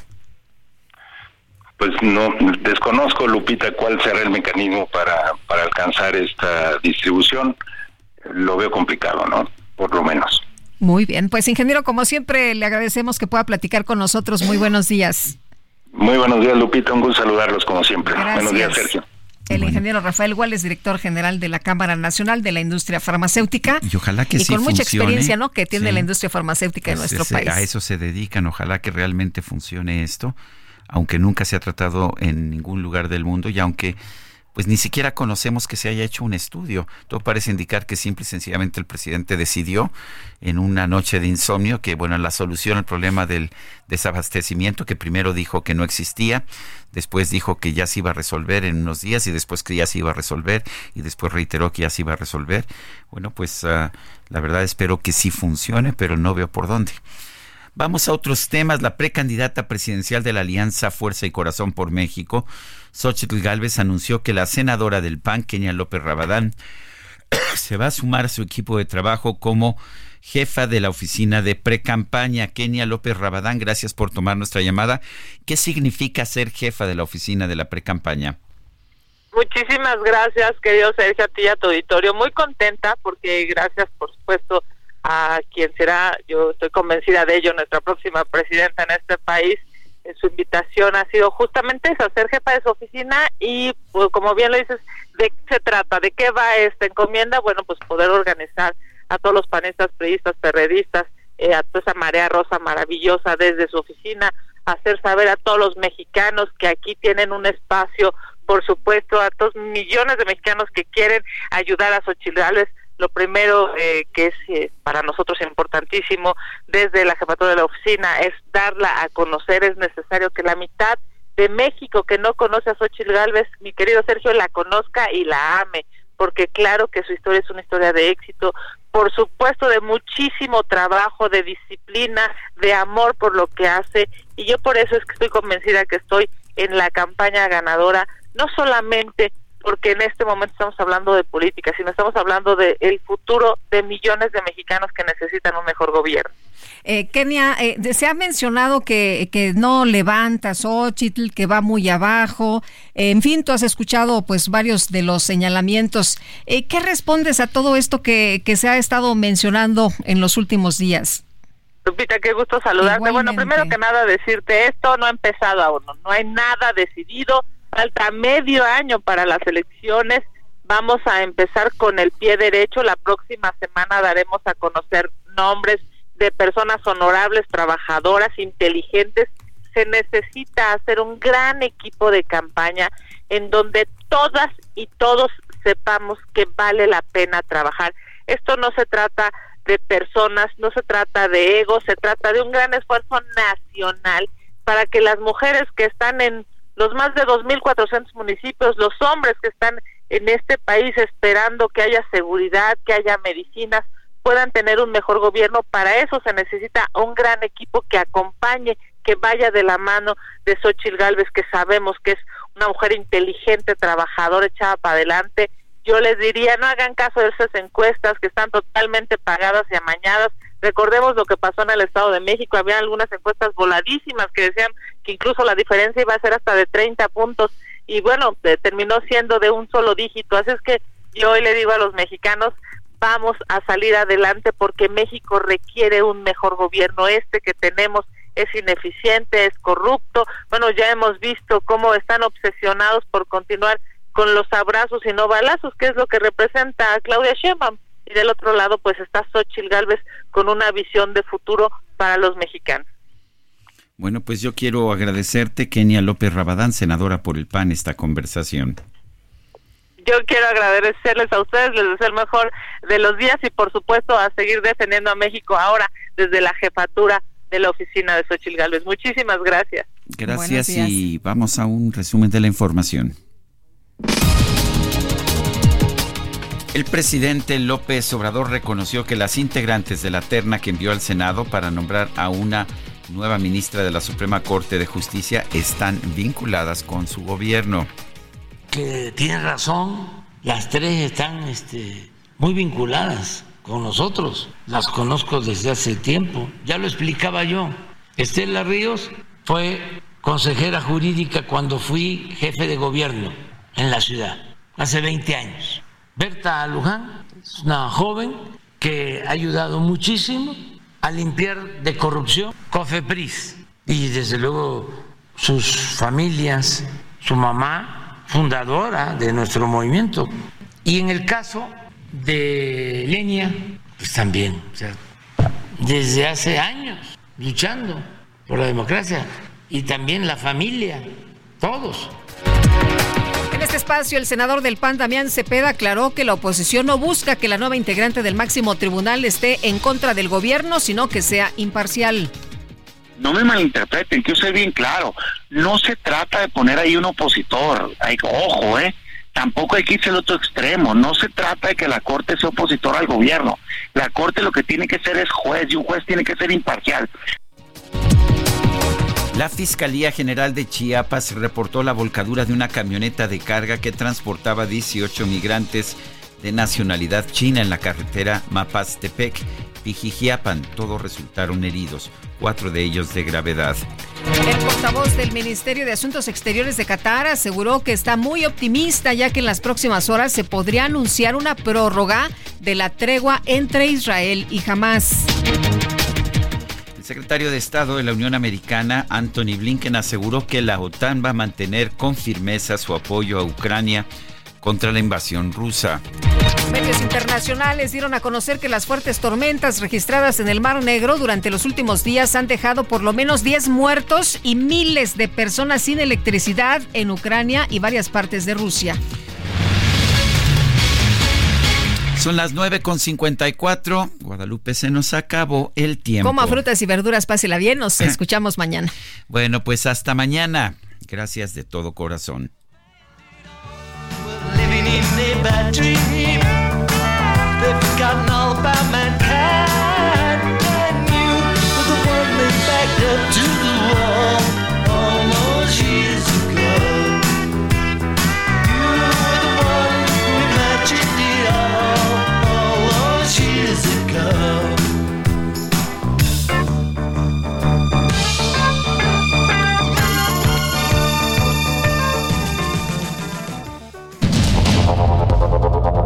Heraldo Media Group presentó Sergio Sarmiento y Lupita Juárez.